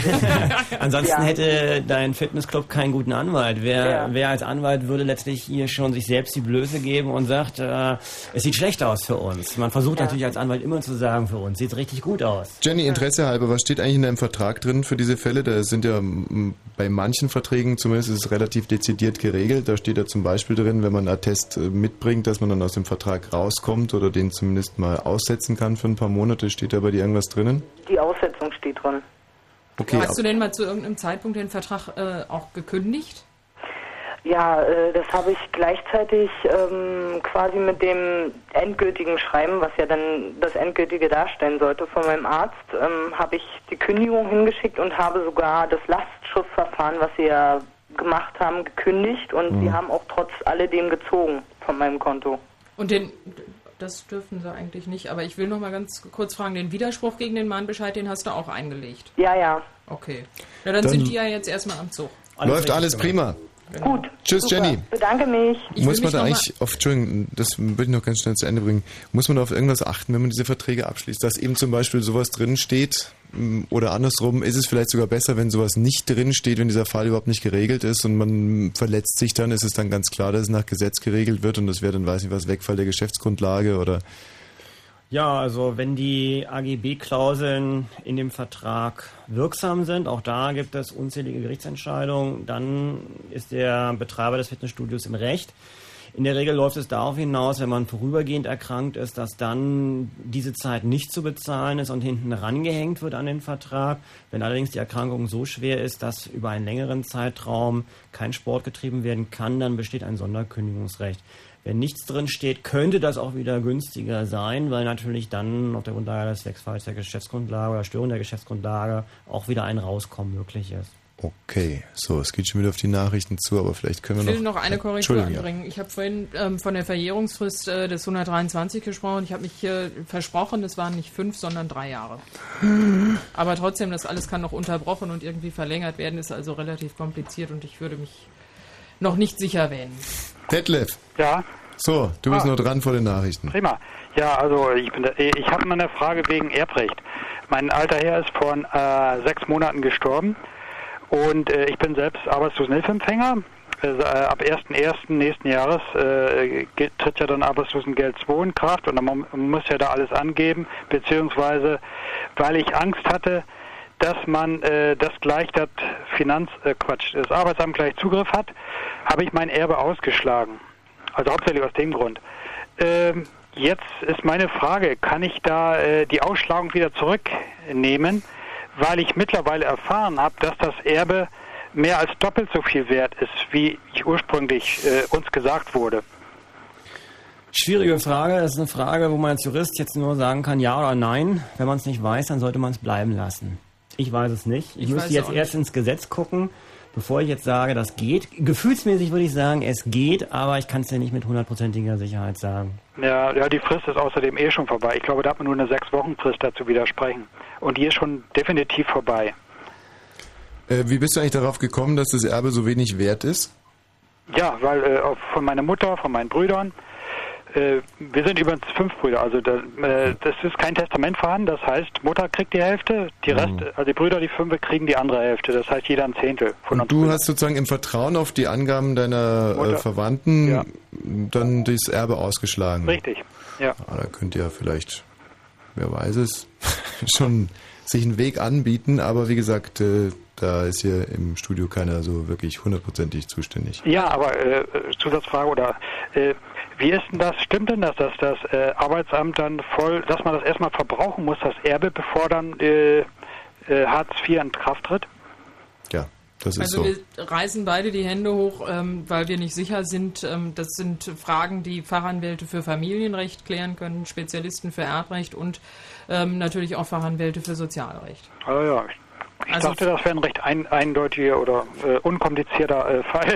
Ja, aber Sie sehen ja, ähm, äh, Sie, Sie selber sagen, ich bin da und davon ausgegangen, habe das und das gemacht. Ähm, äh, wenn man es nicht weiß, Bernhard hat es ja gerade gesagt, ähm, man sollte sich nicht auf das Eis begeben, eine falsche Antwort zu geben. Da tut Ist man richtig. den Leuten natürlich keinen Gefallen. Ja, das ist richtig, klar. Ja, Aber gut, ich kann das ja machen, weil ich ja nur Moderator bin und Ja. ich kann dir das bestätigen, das ist so.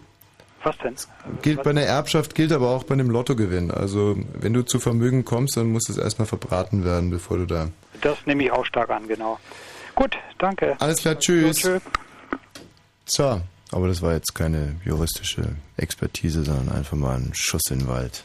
Ja, ich sag mal so, es ist ja auch irgendwie klar, dass nicht äh, alle dafür aufkommen sollen, ähm, wenn einer doch Geld hat. Also finde ich irgendwie so unter dem Fairness-Gesichtspunkt auch ganz klar. Genau. Kerstin, wie sieht's aus? Wollen wir noch Musik oder willst du gleich? Du kannst mir mit einem Augenzwinkern andeuten. Ich lese in deinem Gesicht, wie du willst jetzt sofort mit den... Na wunderbar. Wenn Fritz in Frankfurt oder, dann 101,5. Es ist nämlich super pünktlich 0.30 Uhr. Mit dem Wetter, nachts gering bewölkt bei 12 bis 6 Grad, tags zunächst heiter, nachmittags Bewölkungszunahme bei maximal 22 bis 24 Grad. Jetzt die Meldung mit Kerstin Top. IG Metall und DGB lehnen einen gesetzlichen Mindestlohn ab. Einen entsprechenden Vorschlag hat der SPD-Chef Müntefering gemacht, um die kritisierten Zumutbarkeitsregeln der Harzreform zu entschärfen. Der DGB bestand anstelle von Mindestlöhnen auf eine Lockerung der Zumutbarkeitsregeln selbst. Der Olympiatag in Athen brachte den deutschen Athleten am Sonntag dreimal Edelmetall. Gold erkämpfte das Frauenteam des deutschen Ruder-Doppelvierers. Silber ging dagegen an die Ruderinnen im Leichtgewicht Doppelzweier. Die Degenherren bescherten dem Deutschen Fechterbund eine Bronzemedaille. US-Militärflugzeuge haben am Abend erneut Stellungen der Miliz des radikalen schiitischen Predigers al-Sadra angegriffen. Zuvor waren US-Soldaten mit Panzern bis auf 800 Meter an die von schiitischen Rebellen besetzte Imam Ali-Moschee vorgerückt. Sadrs Anhänger setzten den angekündigten Abzug vorerst aus. Und zum Fußball in der ersten Hauptrunde um den DFB-Pokal gewann Hertha BSC gegen den TSV Eindling mit 1 zu 0. Der Verkehr auf Fritz, uns liegen derzeit keine aktuellen Meldungen vor. Fritz wünscht gute Fahrt. Die Popcorn kommt, die Popcorn kommt, die Popcorn kommt, die Popcorn kommt. Die Popcorn kommt zum ersten Mal nach Berlin. Und Fritz ist das Radio zur Popcorn. Vom 29. September bis 1. Oktober. Mehr Infos fritz.de Und im Radio. Dreiste Musik. Fritz.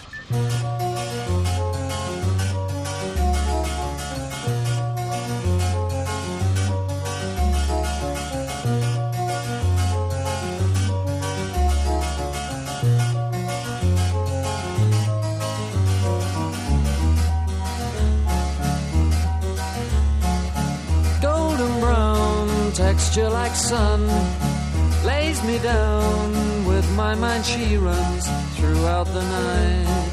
No need to fight never a frown with golden brown. Every time just like the last on her ship tied to the mast to distant lands takes both my hands never a frown with golden brown.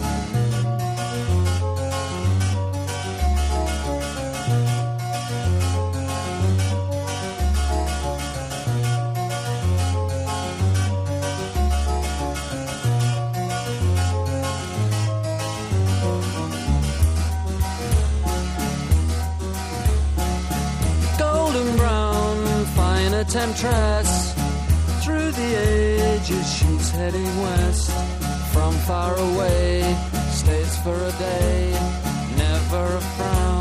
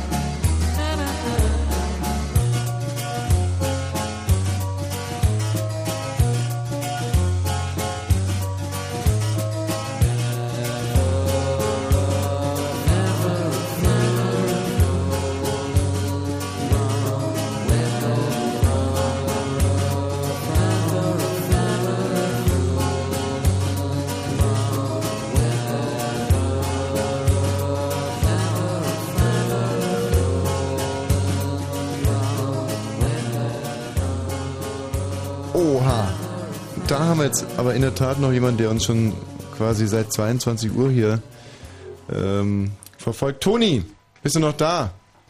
Ach, schade. Der Toni wollte nämlich wissen, was passiert, wenn man Wahlwerbung entfernt oder beschädigt. Und ähm, ja, da kann ich vielleicht aushelfen mit einem Fall, der sich äh, in Augsburg, wo ich studiert habe, zugetragen hat, ein Kommilitone von mir, der genauso wie ich auch Jura studiert hat und auch beim Radio war und der betrunken ähm, ein Wahlplakat angepinkelt hat und dann, wie es der Teufel will, eben auch direkt von der Polizei einkassiert wurde, was für ihn doppelt doof war, weil er eine politische Sendung im Radio auch hatte und naja, das war die eine Seite. Die andere Seite ist, das ist ja dann Wahlplakat anpinkeln, ist dann schon beschädigen, ne? Mhm. Was in passiert? Bayern ganz anders geahndet. Freund von mir ähm, hat irgendwie mal so ein Plakat irgendwo in der Schule angebracht in Bayern, was so ein bisschen in die Richtung von RAF ging und äh, den sollten, wollten man dann nicht mehr zur Rechtsanwalt zulassen, Hm. weil er irgendwie vor 15 Jahren so diese Jugendsünde begangen hatte. Aber ich glaube, das sind die bayerischen Verhältnisse. Ja, in Bayern kommt es einfach darauf an, was für ein Plakat man anpinkelt. Also wenn man Gut, ähm, grundsätzlich also würde es dann den Straftatbestand erfüllen von einer Sachbeschädigung, Jo. was dann Gesine hilft direkt mit 303 StGB, wenn ich mich richtig entsinne, aus. Stimmt, Frage ich ist der Vorsatz, nicht? Und äh, Also ähm, ich, ich würde, wenn ein Mandant mit so einer Geschichte zu mir kommt, äh, sofort versuchen, äh, hier Kontakt zur Staatsanwaltschaft aufzunehmen, zur Amtsanwaltschaft oder zur Jugendstaatsanwaltschaft, je nachdem, äh, und versuchen da auf äh, dem kurzen Weg die Angelegenheit zu klären. Also in der Regel sind das ja irgendwie angemalte Hitlerbärtchen oder sowas. Und ähm, wenn es da hart auf hart kommt, was kann da passieren im schlimmsten Fall? Kommt auf äh, die Vorbelastung an, kommt auf das Alter des Betroffenen an. Also Mhm. wenn wir wirklich von Jugendlichen reden, glaube ich nicht, dass das äh, sozusagen mit den schlimmsten Konsequenzen äh, dann ausgehen wird, äh, sondern dass man sich dann schon denjenigen äh, in den Gerichtssaal holt und dann mal über die Sache wirklich redet und äh, mal sich so anhört, was denn der Betroffene da mitzuteilen hat, wie es denn dazu gekommen ist. Und äh, ich glaube, dass das im Wesentlichen mit einer Verwarnung dann ausgehen würde, wenn das Verfahren überhaupt bis dahin gezogen wird. Das lässt sich schlecht einschätzen. Kommt Jetzt- auch auf den Umfang sicher an. Dann gucken wir mal, ob der Oliver da ist. Hallo Oliver. Oh, und es wird ja immer trauriger. Der, natürlich, der musste auch schon so ewig warten. Und da ging es um 190er Nummern, die äh, er angerufen haben soll. Und er hat wohl irgendwie eine wahnsinnig hohe Telefonrechnung. Passiert. Passiert. Ähm, gehen wir mal davon aus, er hat es nicht gemacht. Was soll er tun? Er hat nicht bei den 190er Nummern Nicht zahlen, beziehungsweise das Geld, was die Telekom abgebucht hat, zurückbuchen. Ähm, ist letztlich hier relativ vereinfacht worden, wobei meistens geht es ja um Dialers. Äh, diese Dialer, die müssen zugelassen sein. Nur dann, wenn die zugelassen sind und registriert sind, dann hat man sehr schlechte Chancen. Äh, wenn es sich um Sexseiten handelt, sind die Dialer in der Regel nicht zugelassen, nicht registriert und dann sind die Chancen sehr gut. Dann sollte man, wie gesagt, äh, nur dafür sorgen, dass die Telekom das Geld nicht abbuchen kann und dann passiert auch nichts mehr. Mhm. Und jetzt mal ein Fall, von dem ich letztens gelesen habe, glaube ich, ein Sohn, der, also Mutter auch keine Kohle, arbeitslos und der Sohn, der da eben, und da kommt ja echt viel, viel Asche zusammen. Einfach mal irgendwie Schabernack getrieben hat im Höhe von 2000 Euro. Er hat es definitiv gemacht, das war auch ganz klar nachzuweisen. Weder er, er sowieso nicht, die Mutter konnte es auch nicht bezahlen. Was tun?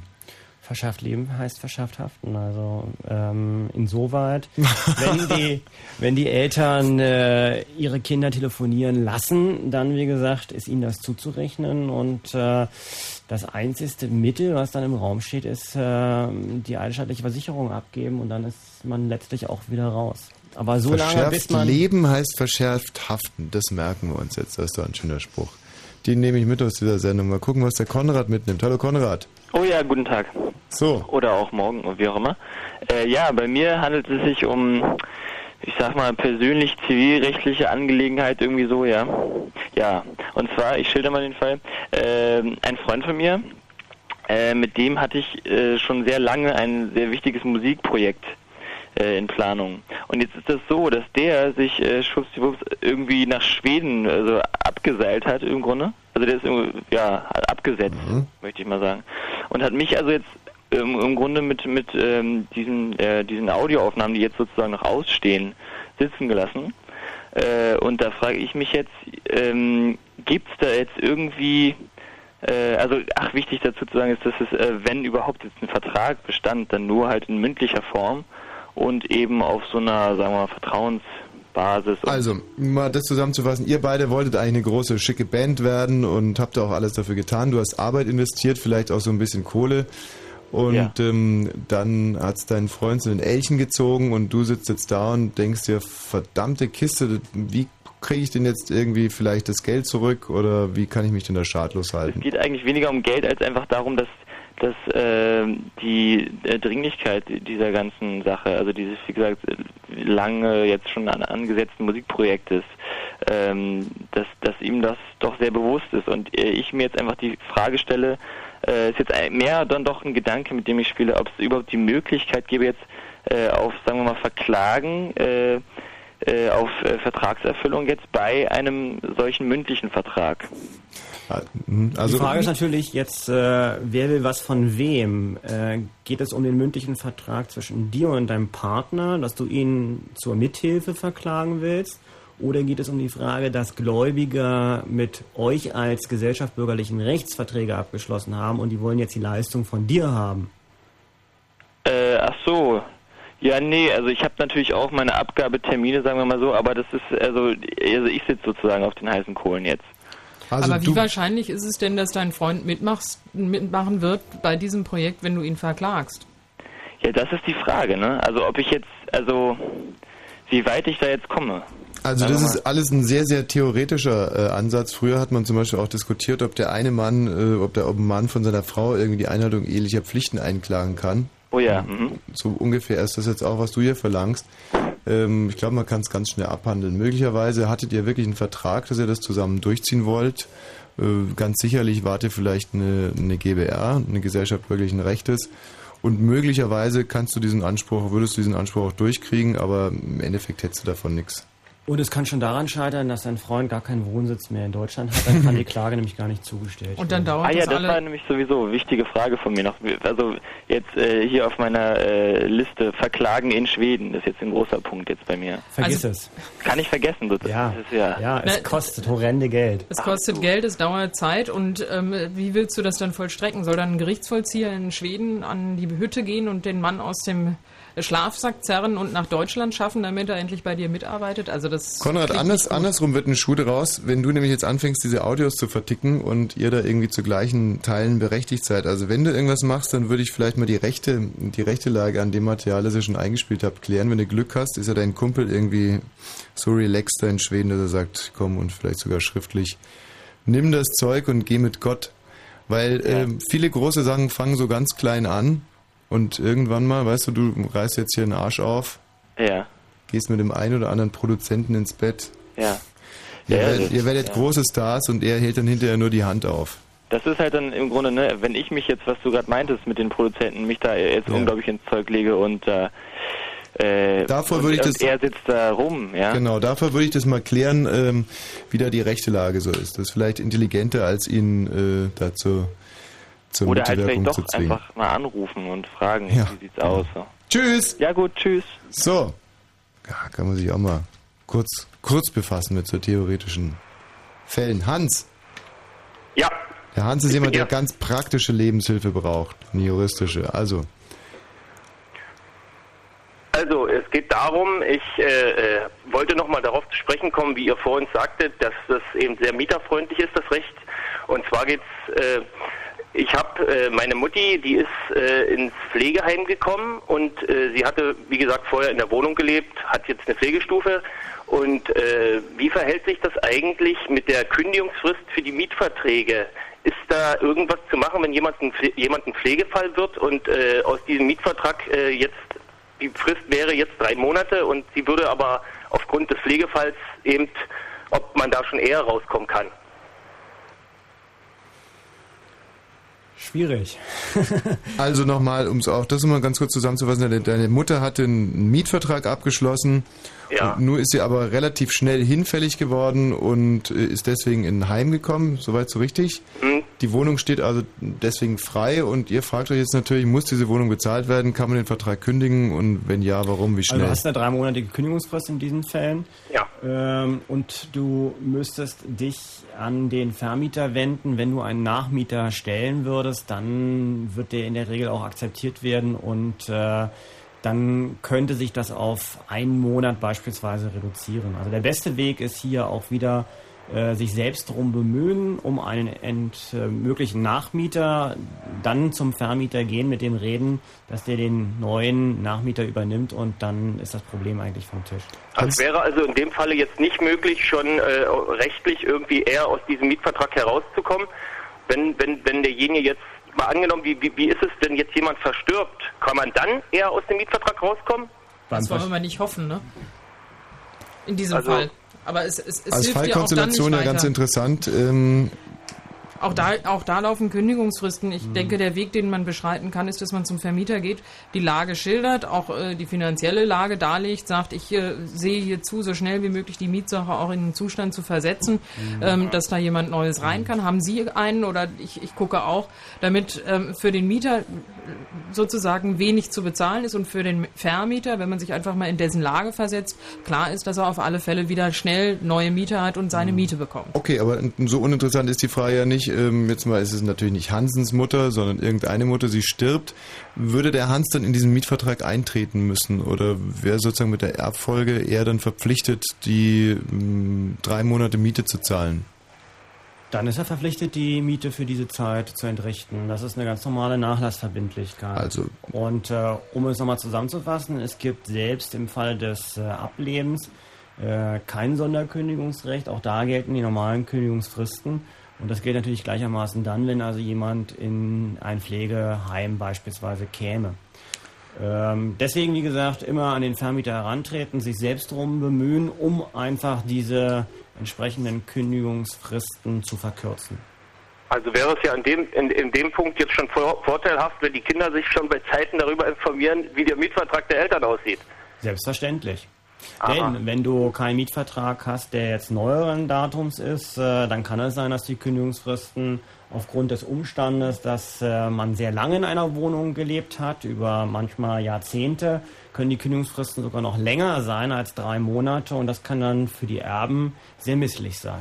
Also das ist ja sowieso ein ganz, ganz guter Punkt, den du da ansprichst. Wenn man in der Tat vorgesehen ist als Erbe und das irgendwie einigermaßen diplomatisch hinkriegt, dass es natürlich nicht doof ist, äh, mal irgendwie ein bisschen abzuklären, was da alles so auf einen zukommen kann oder di- di- diverse Vorbereitungen zu treffen. Insbesondere im Hinblick auf einen anderen Umstand, der noch viel gewichtiger ist, das sind die Schönheitsreparaturen.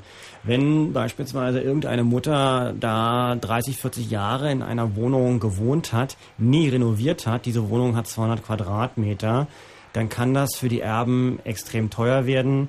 Wenn dann die Schönheitsreparaturen nicht ausgeführt werden, dann kann der Vermieter das wieder durch ein Fachunternehmen machen lassen. Da kommen häufig 50, 60.000 Euro zusammen und die Erben haften auch dafür. Das sind häufig Fälle, wo dann die Erbschaften auch ausgeschlagen werden. Hans, tschüss.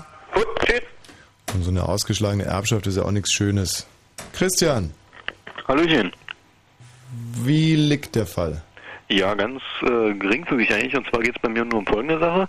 Meine Eltern, also ich muss dazu sagen, ich rufe jetzt eigentlich bloß deshalb an, weil meine Eltern schon schlafen. Und zwar, ähm, sonst würden die wahrscheinlich fragen, ähm, ist es so, die haben Kindergeld beantragt, weil ich habe derzeit einen 400-Euro-Job, bevor ich dann ab Oktober studieren will. Und ähm, die haben dann halt Kindergeld für mich jetzt wieder beantragt, was zwischendurch, weil ich vorher Zivildienst gemacht habe, ausgesetzt war. Und ähm, dann gibt es ja so natürlich normale Bearbeitungsfristen bei den Ämtern, was ja klar ist, dass das ein bisschen dauert. So, nun ist aber jetzt unser Antrag schon fast zwei Monate beim Amt und bisher ist halt noch gar nichts passiert. Und da wollte ich mal fragen, wie lange man das eigentlich hinnehmen muss, bevor dann da irgendwie mal endlich eine Entscheidung fällt, weil man kann ja nur nicht ewig auf das Geld warten. Also ganz allgemein kann man Folgendes sagen. Ähm, Ich würde immer erst drohen, bevor ich weiter was mache. Ich würde hier dem Amt mit einer sogenannten Untätigkeitsklage drohen. Ähm, Die Fristen dafür liegen, wenn ich mich richtig entsinne, bei drei Monaten. Ähm, Das ist auch wieder öffentliches Recht und insofern bewege ich mich auf etwas rutschigem Eis, aber meistens hilft das schon, um das etwas zu beschleunigen. Wie gesagt, es ist relativ schwierig, die Ämter dann letztendlich dazu zu zwingen. Im Zweifelsfall muss man dann auch Klage erheben. Aber du hast diese Verhältnisse häufig. Äh, Der klassische Fall ist, ist das Getrenntleben zweier Ehepartner. Ähm, beispielsweise die Frau hat den Mann verlassen, sie braucht jetzt unbedingt Unterhalt. In diesen Fällen wird sie eine einstweilige Anordnung äh, beim Gericht erheben. In der Regel ist das in Berlin so, dass die Gerichte dann nach fünf, sechs Monaten entscheiden. Das heißt, äh, das soll eilbedürftig sein und äh, die Entscheidung ergeht nach fünf bis sechs Monaten. Die Leute müssten so lange Sozialhilfe in Anspruch nehmen. Das kann eigentlich nicht sein, aber so ist es nun mal in Deutschland. Mhm. Also die Gerichte arbeiten mindestens genauso langsam wie die Ämter. Ja. Das ist gewissermaßen die Zusammenfassung dessen, was Bernhard gesagt hat. Gut, na, das habe ich mir jetzt schon fast gedacht. Also wie gesagt, ich hatte eigentlich auch nicht vor, oder beziehungsweise meine Eltern da jetzt Klage zu erheben, aber ich wollte halt mal fragen, inwieweit, wenn das denn wirklich dazu kommen äh, sollte, aber, wie weit man sich ja. das eben bieten lassen muss. Ich glaube aber, dass es nicht so unwichtig jetzt war, was dir gerade so gefallen ist, weil das sind eigentlich zwei Wege. Ein, was Gesine gesagt hat, ist, äh, also diese Untätigkeitsklage Klage. ist eigentlich äh, wirklich nur, wenn ich das richtig im Kopf habe, etwas, wo du dem anderen sagst, los, jetzt kommen wir endlich in den Pott.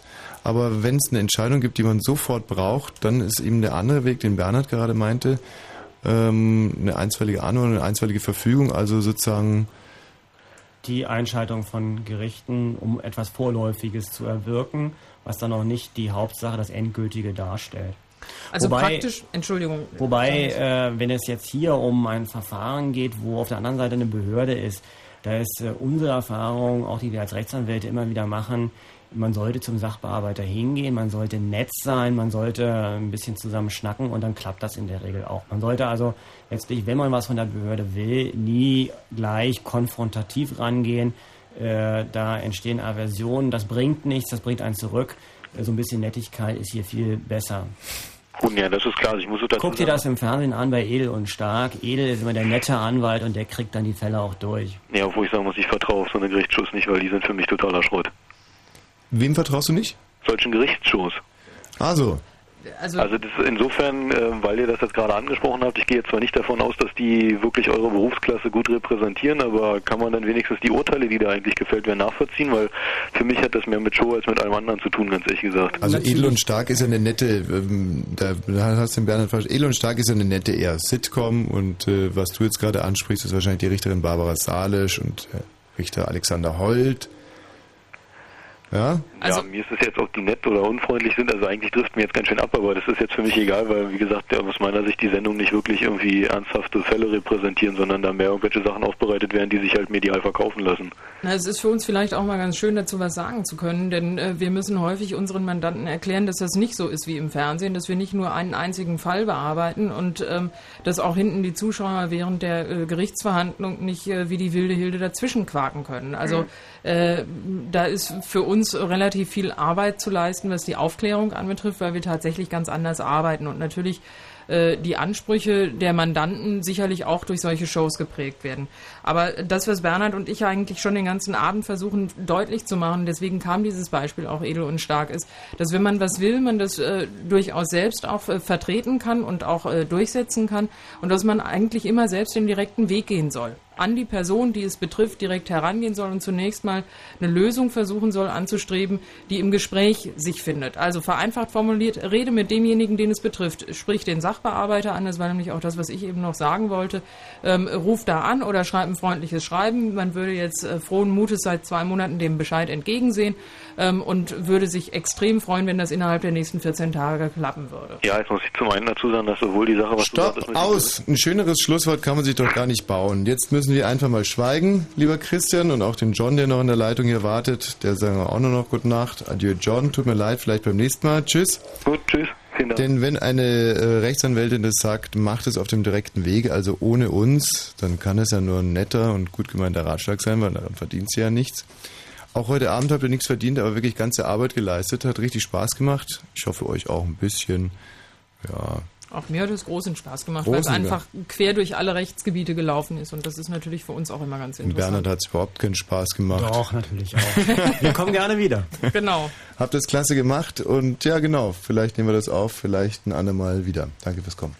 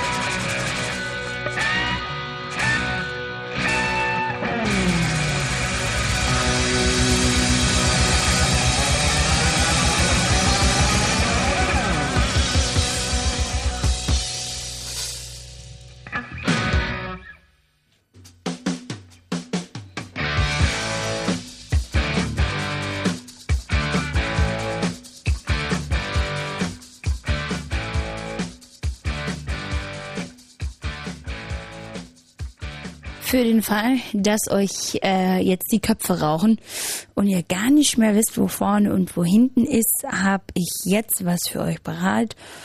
Nämlich in den nächsten drei Stunden ist Jens easy machen angesagt.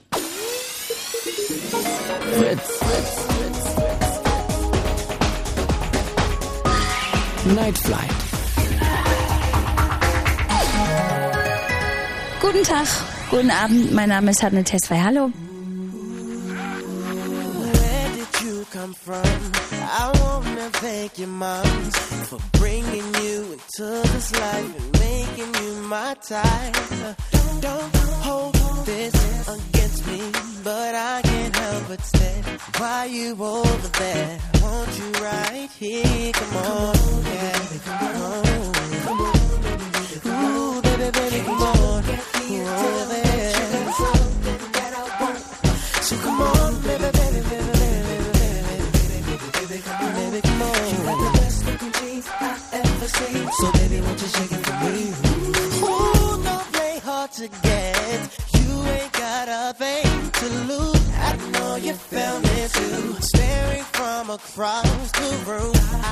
Just wanna get closer, closer to you. To you. We can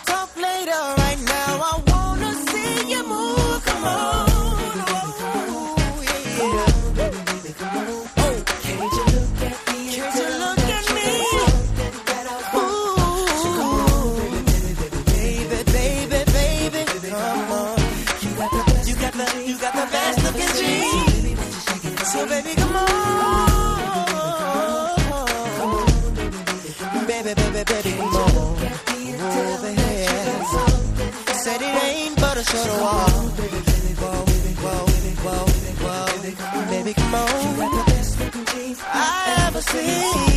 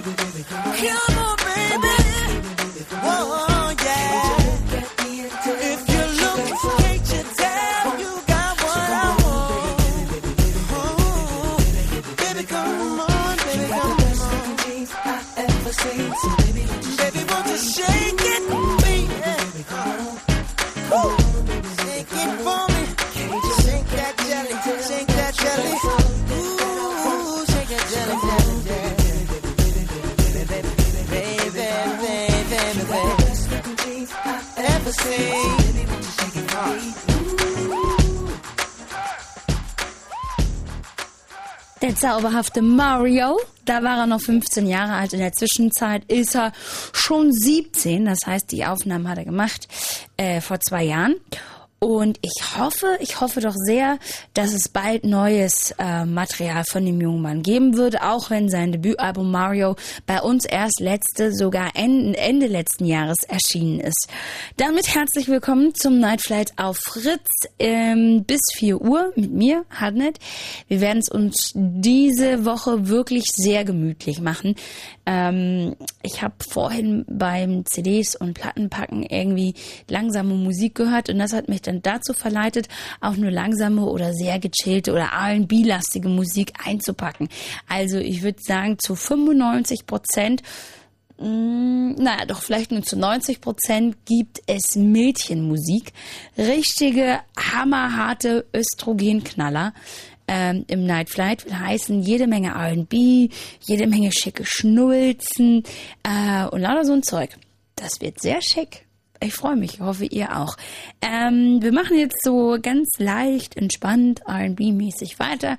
Nach Mario kommt Brandy, die ebenfalls sehr jung angefangen hat. Allerdings war die schon 16, als ihr erstes Album rauskam. Jetzt das neue und daraus hören wir den Albumtitel mh, Aphrodisiac.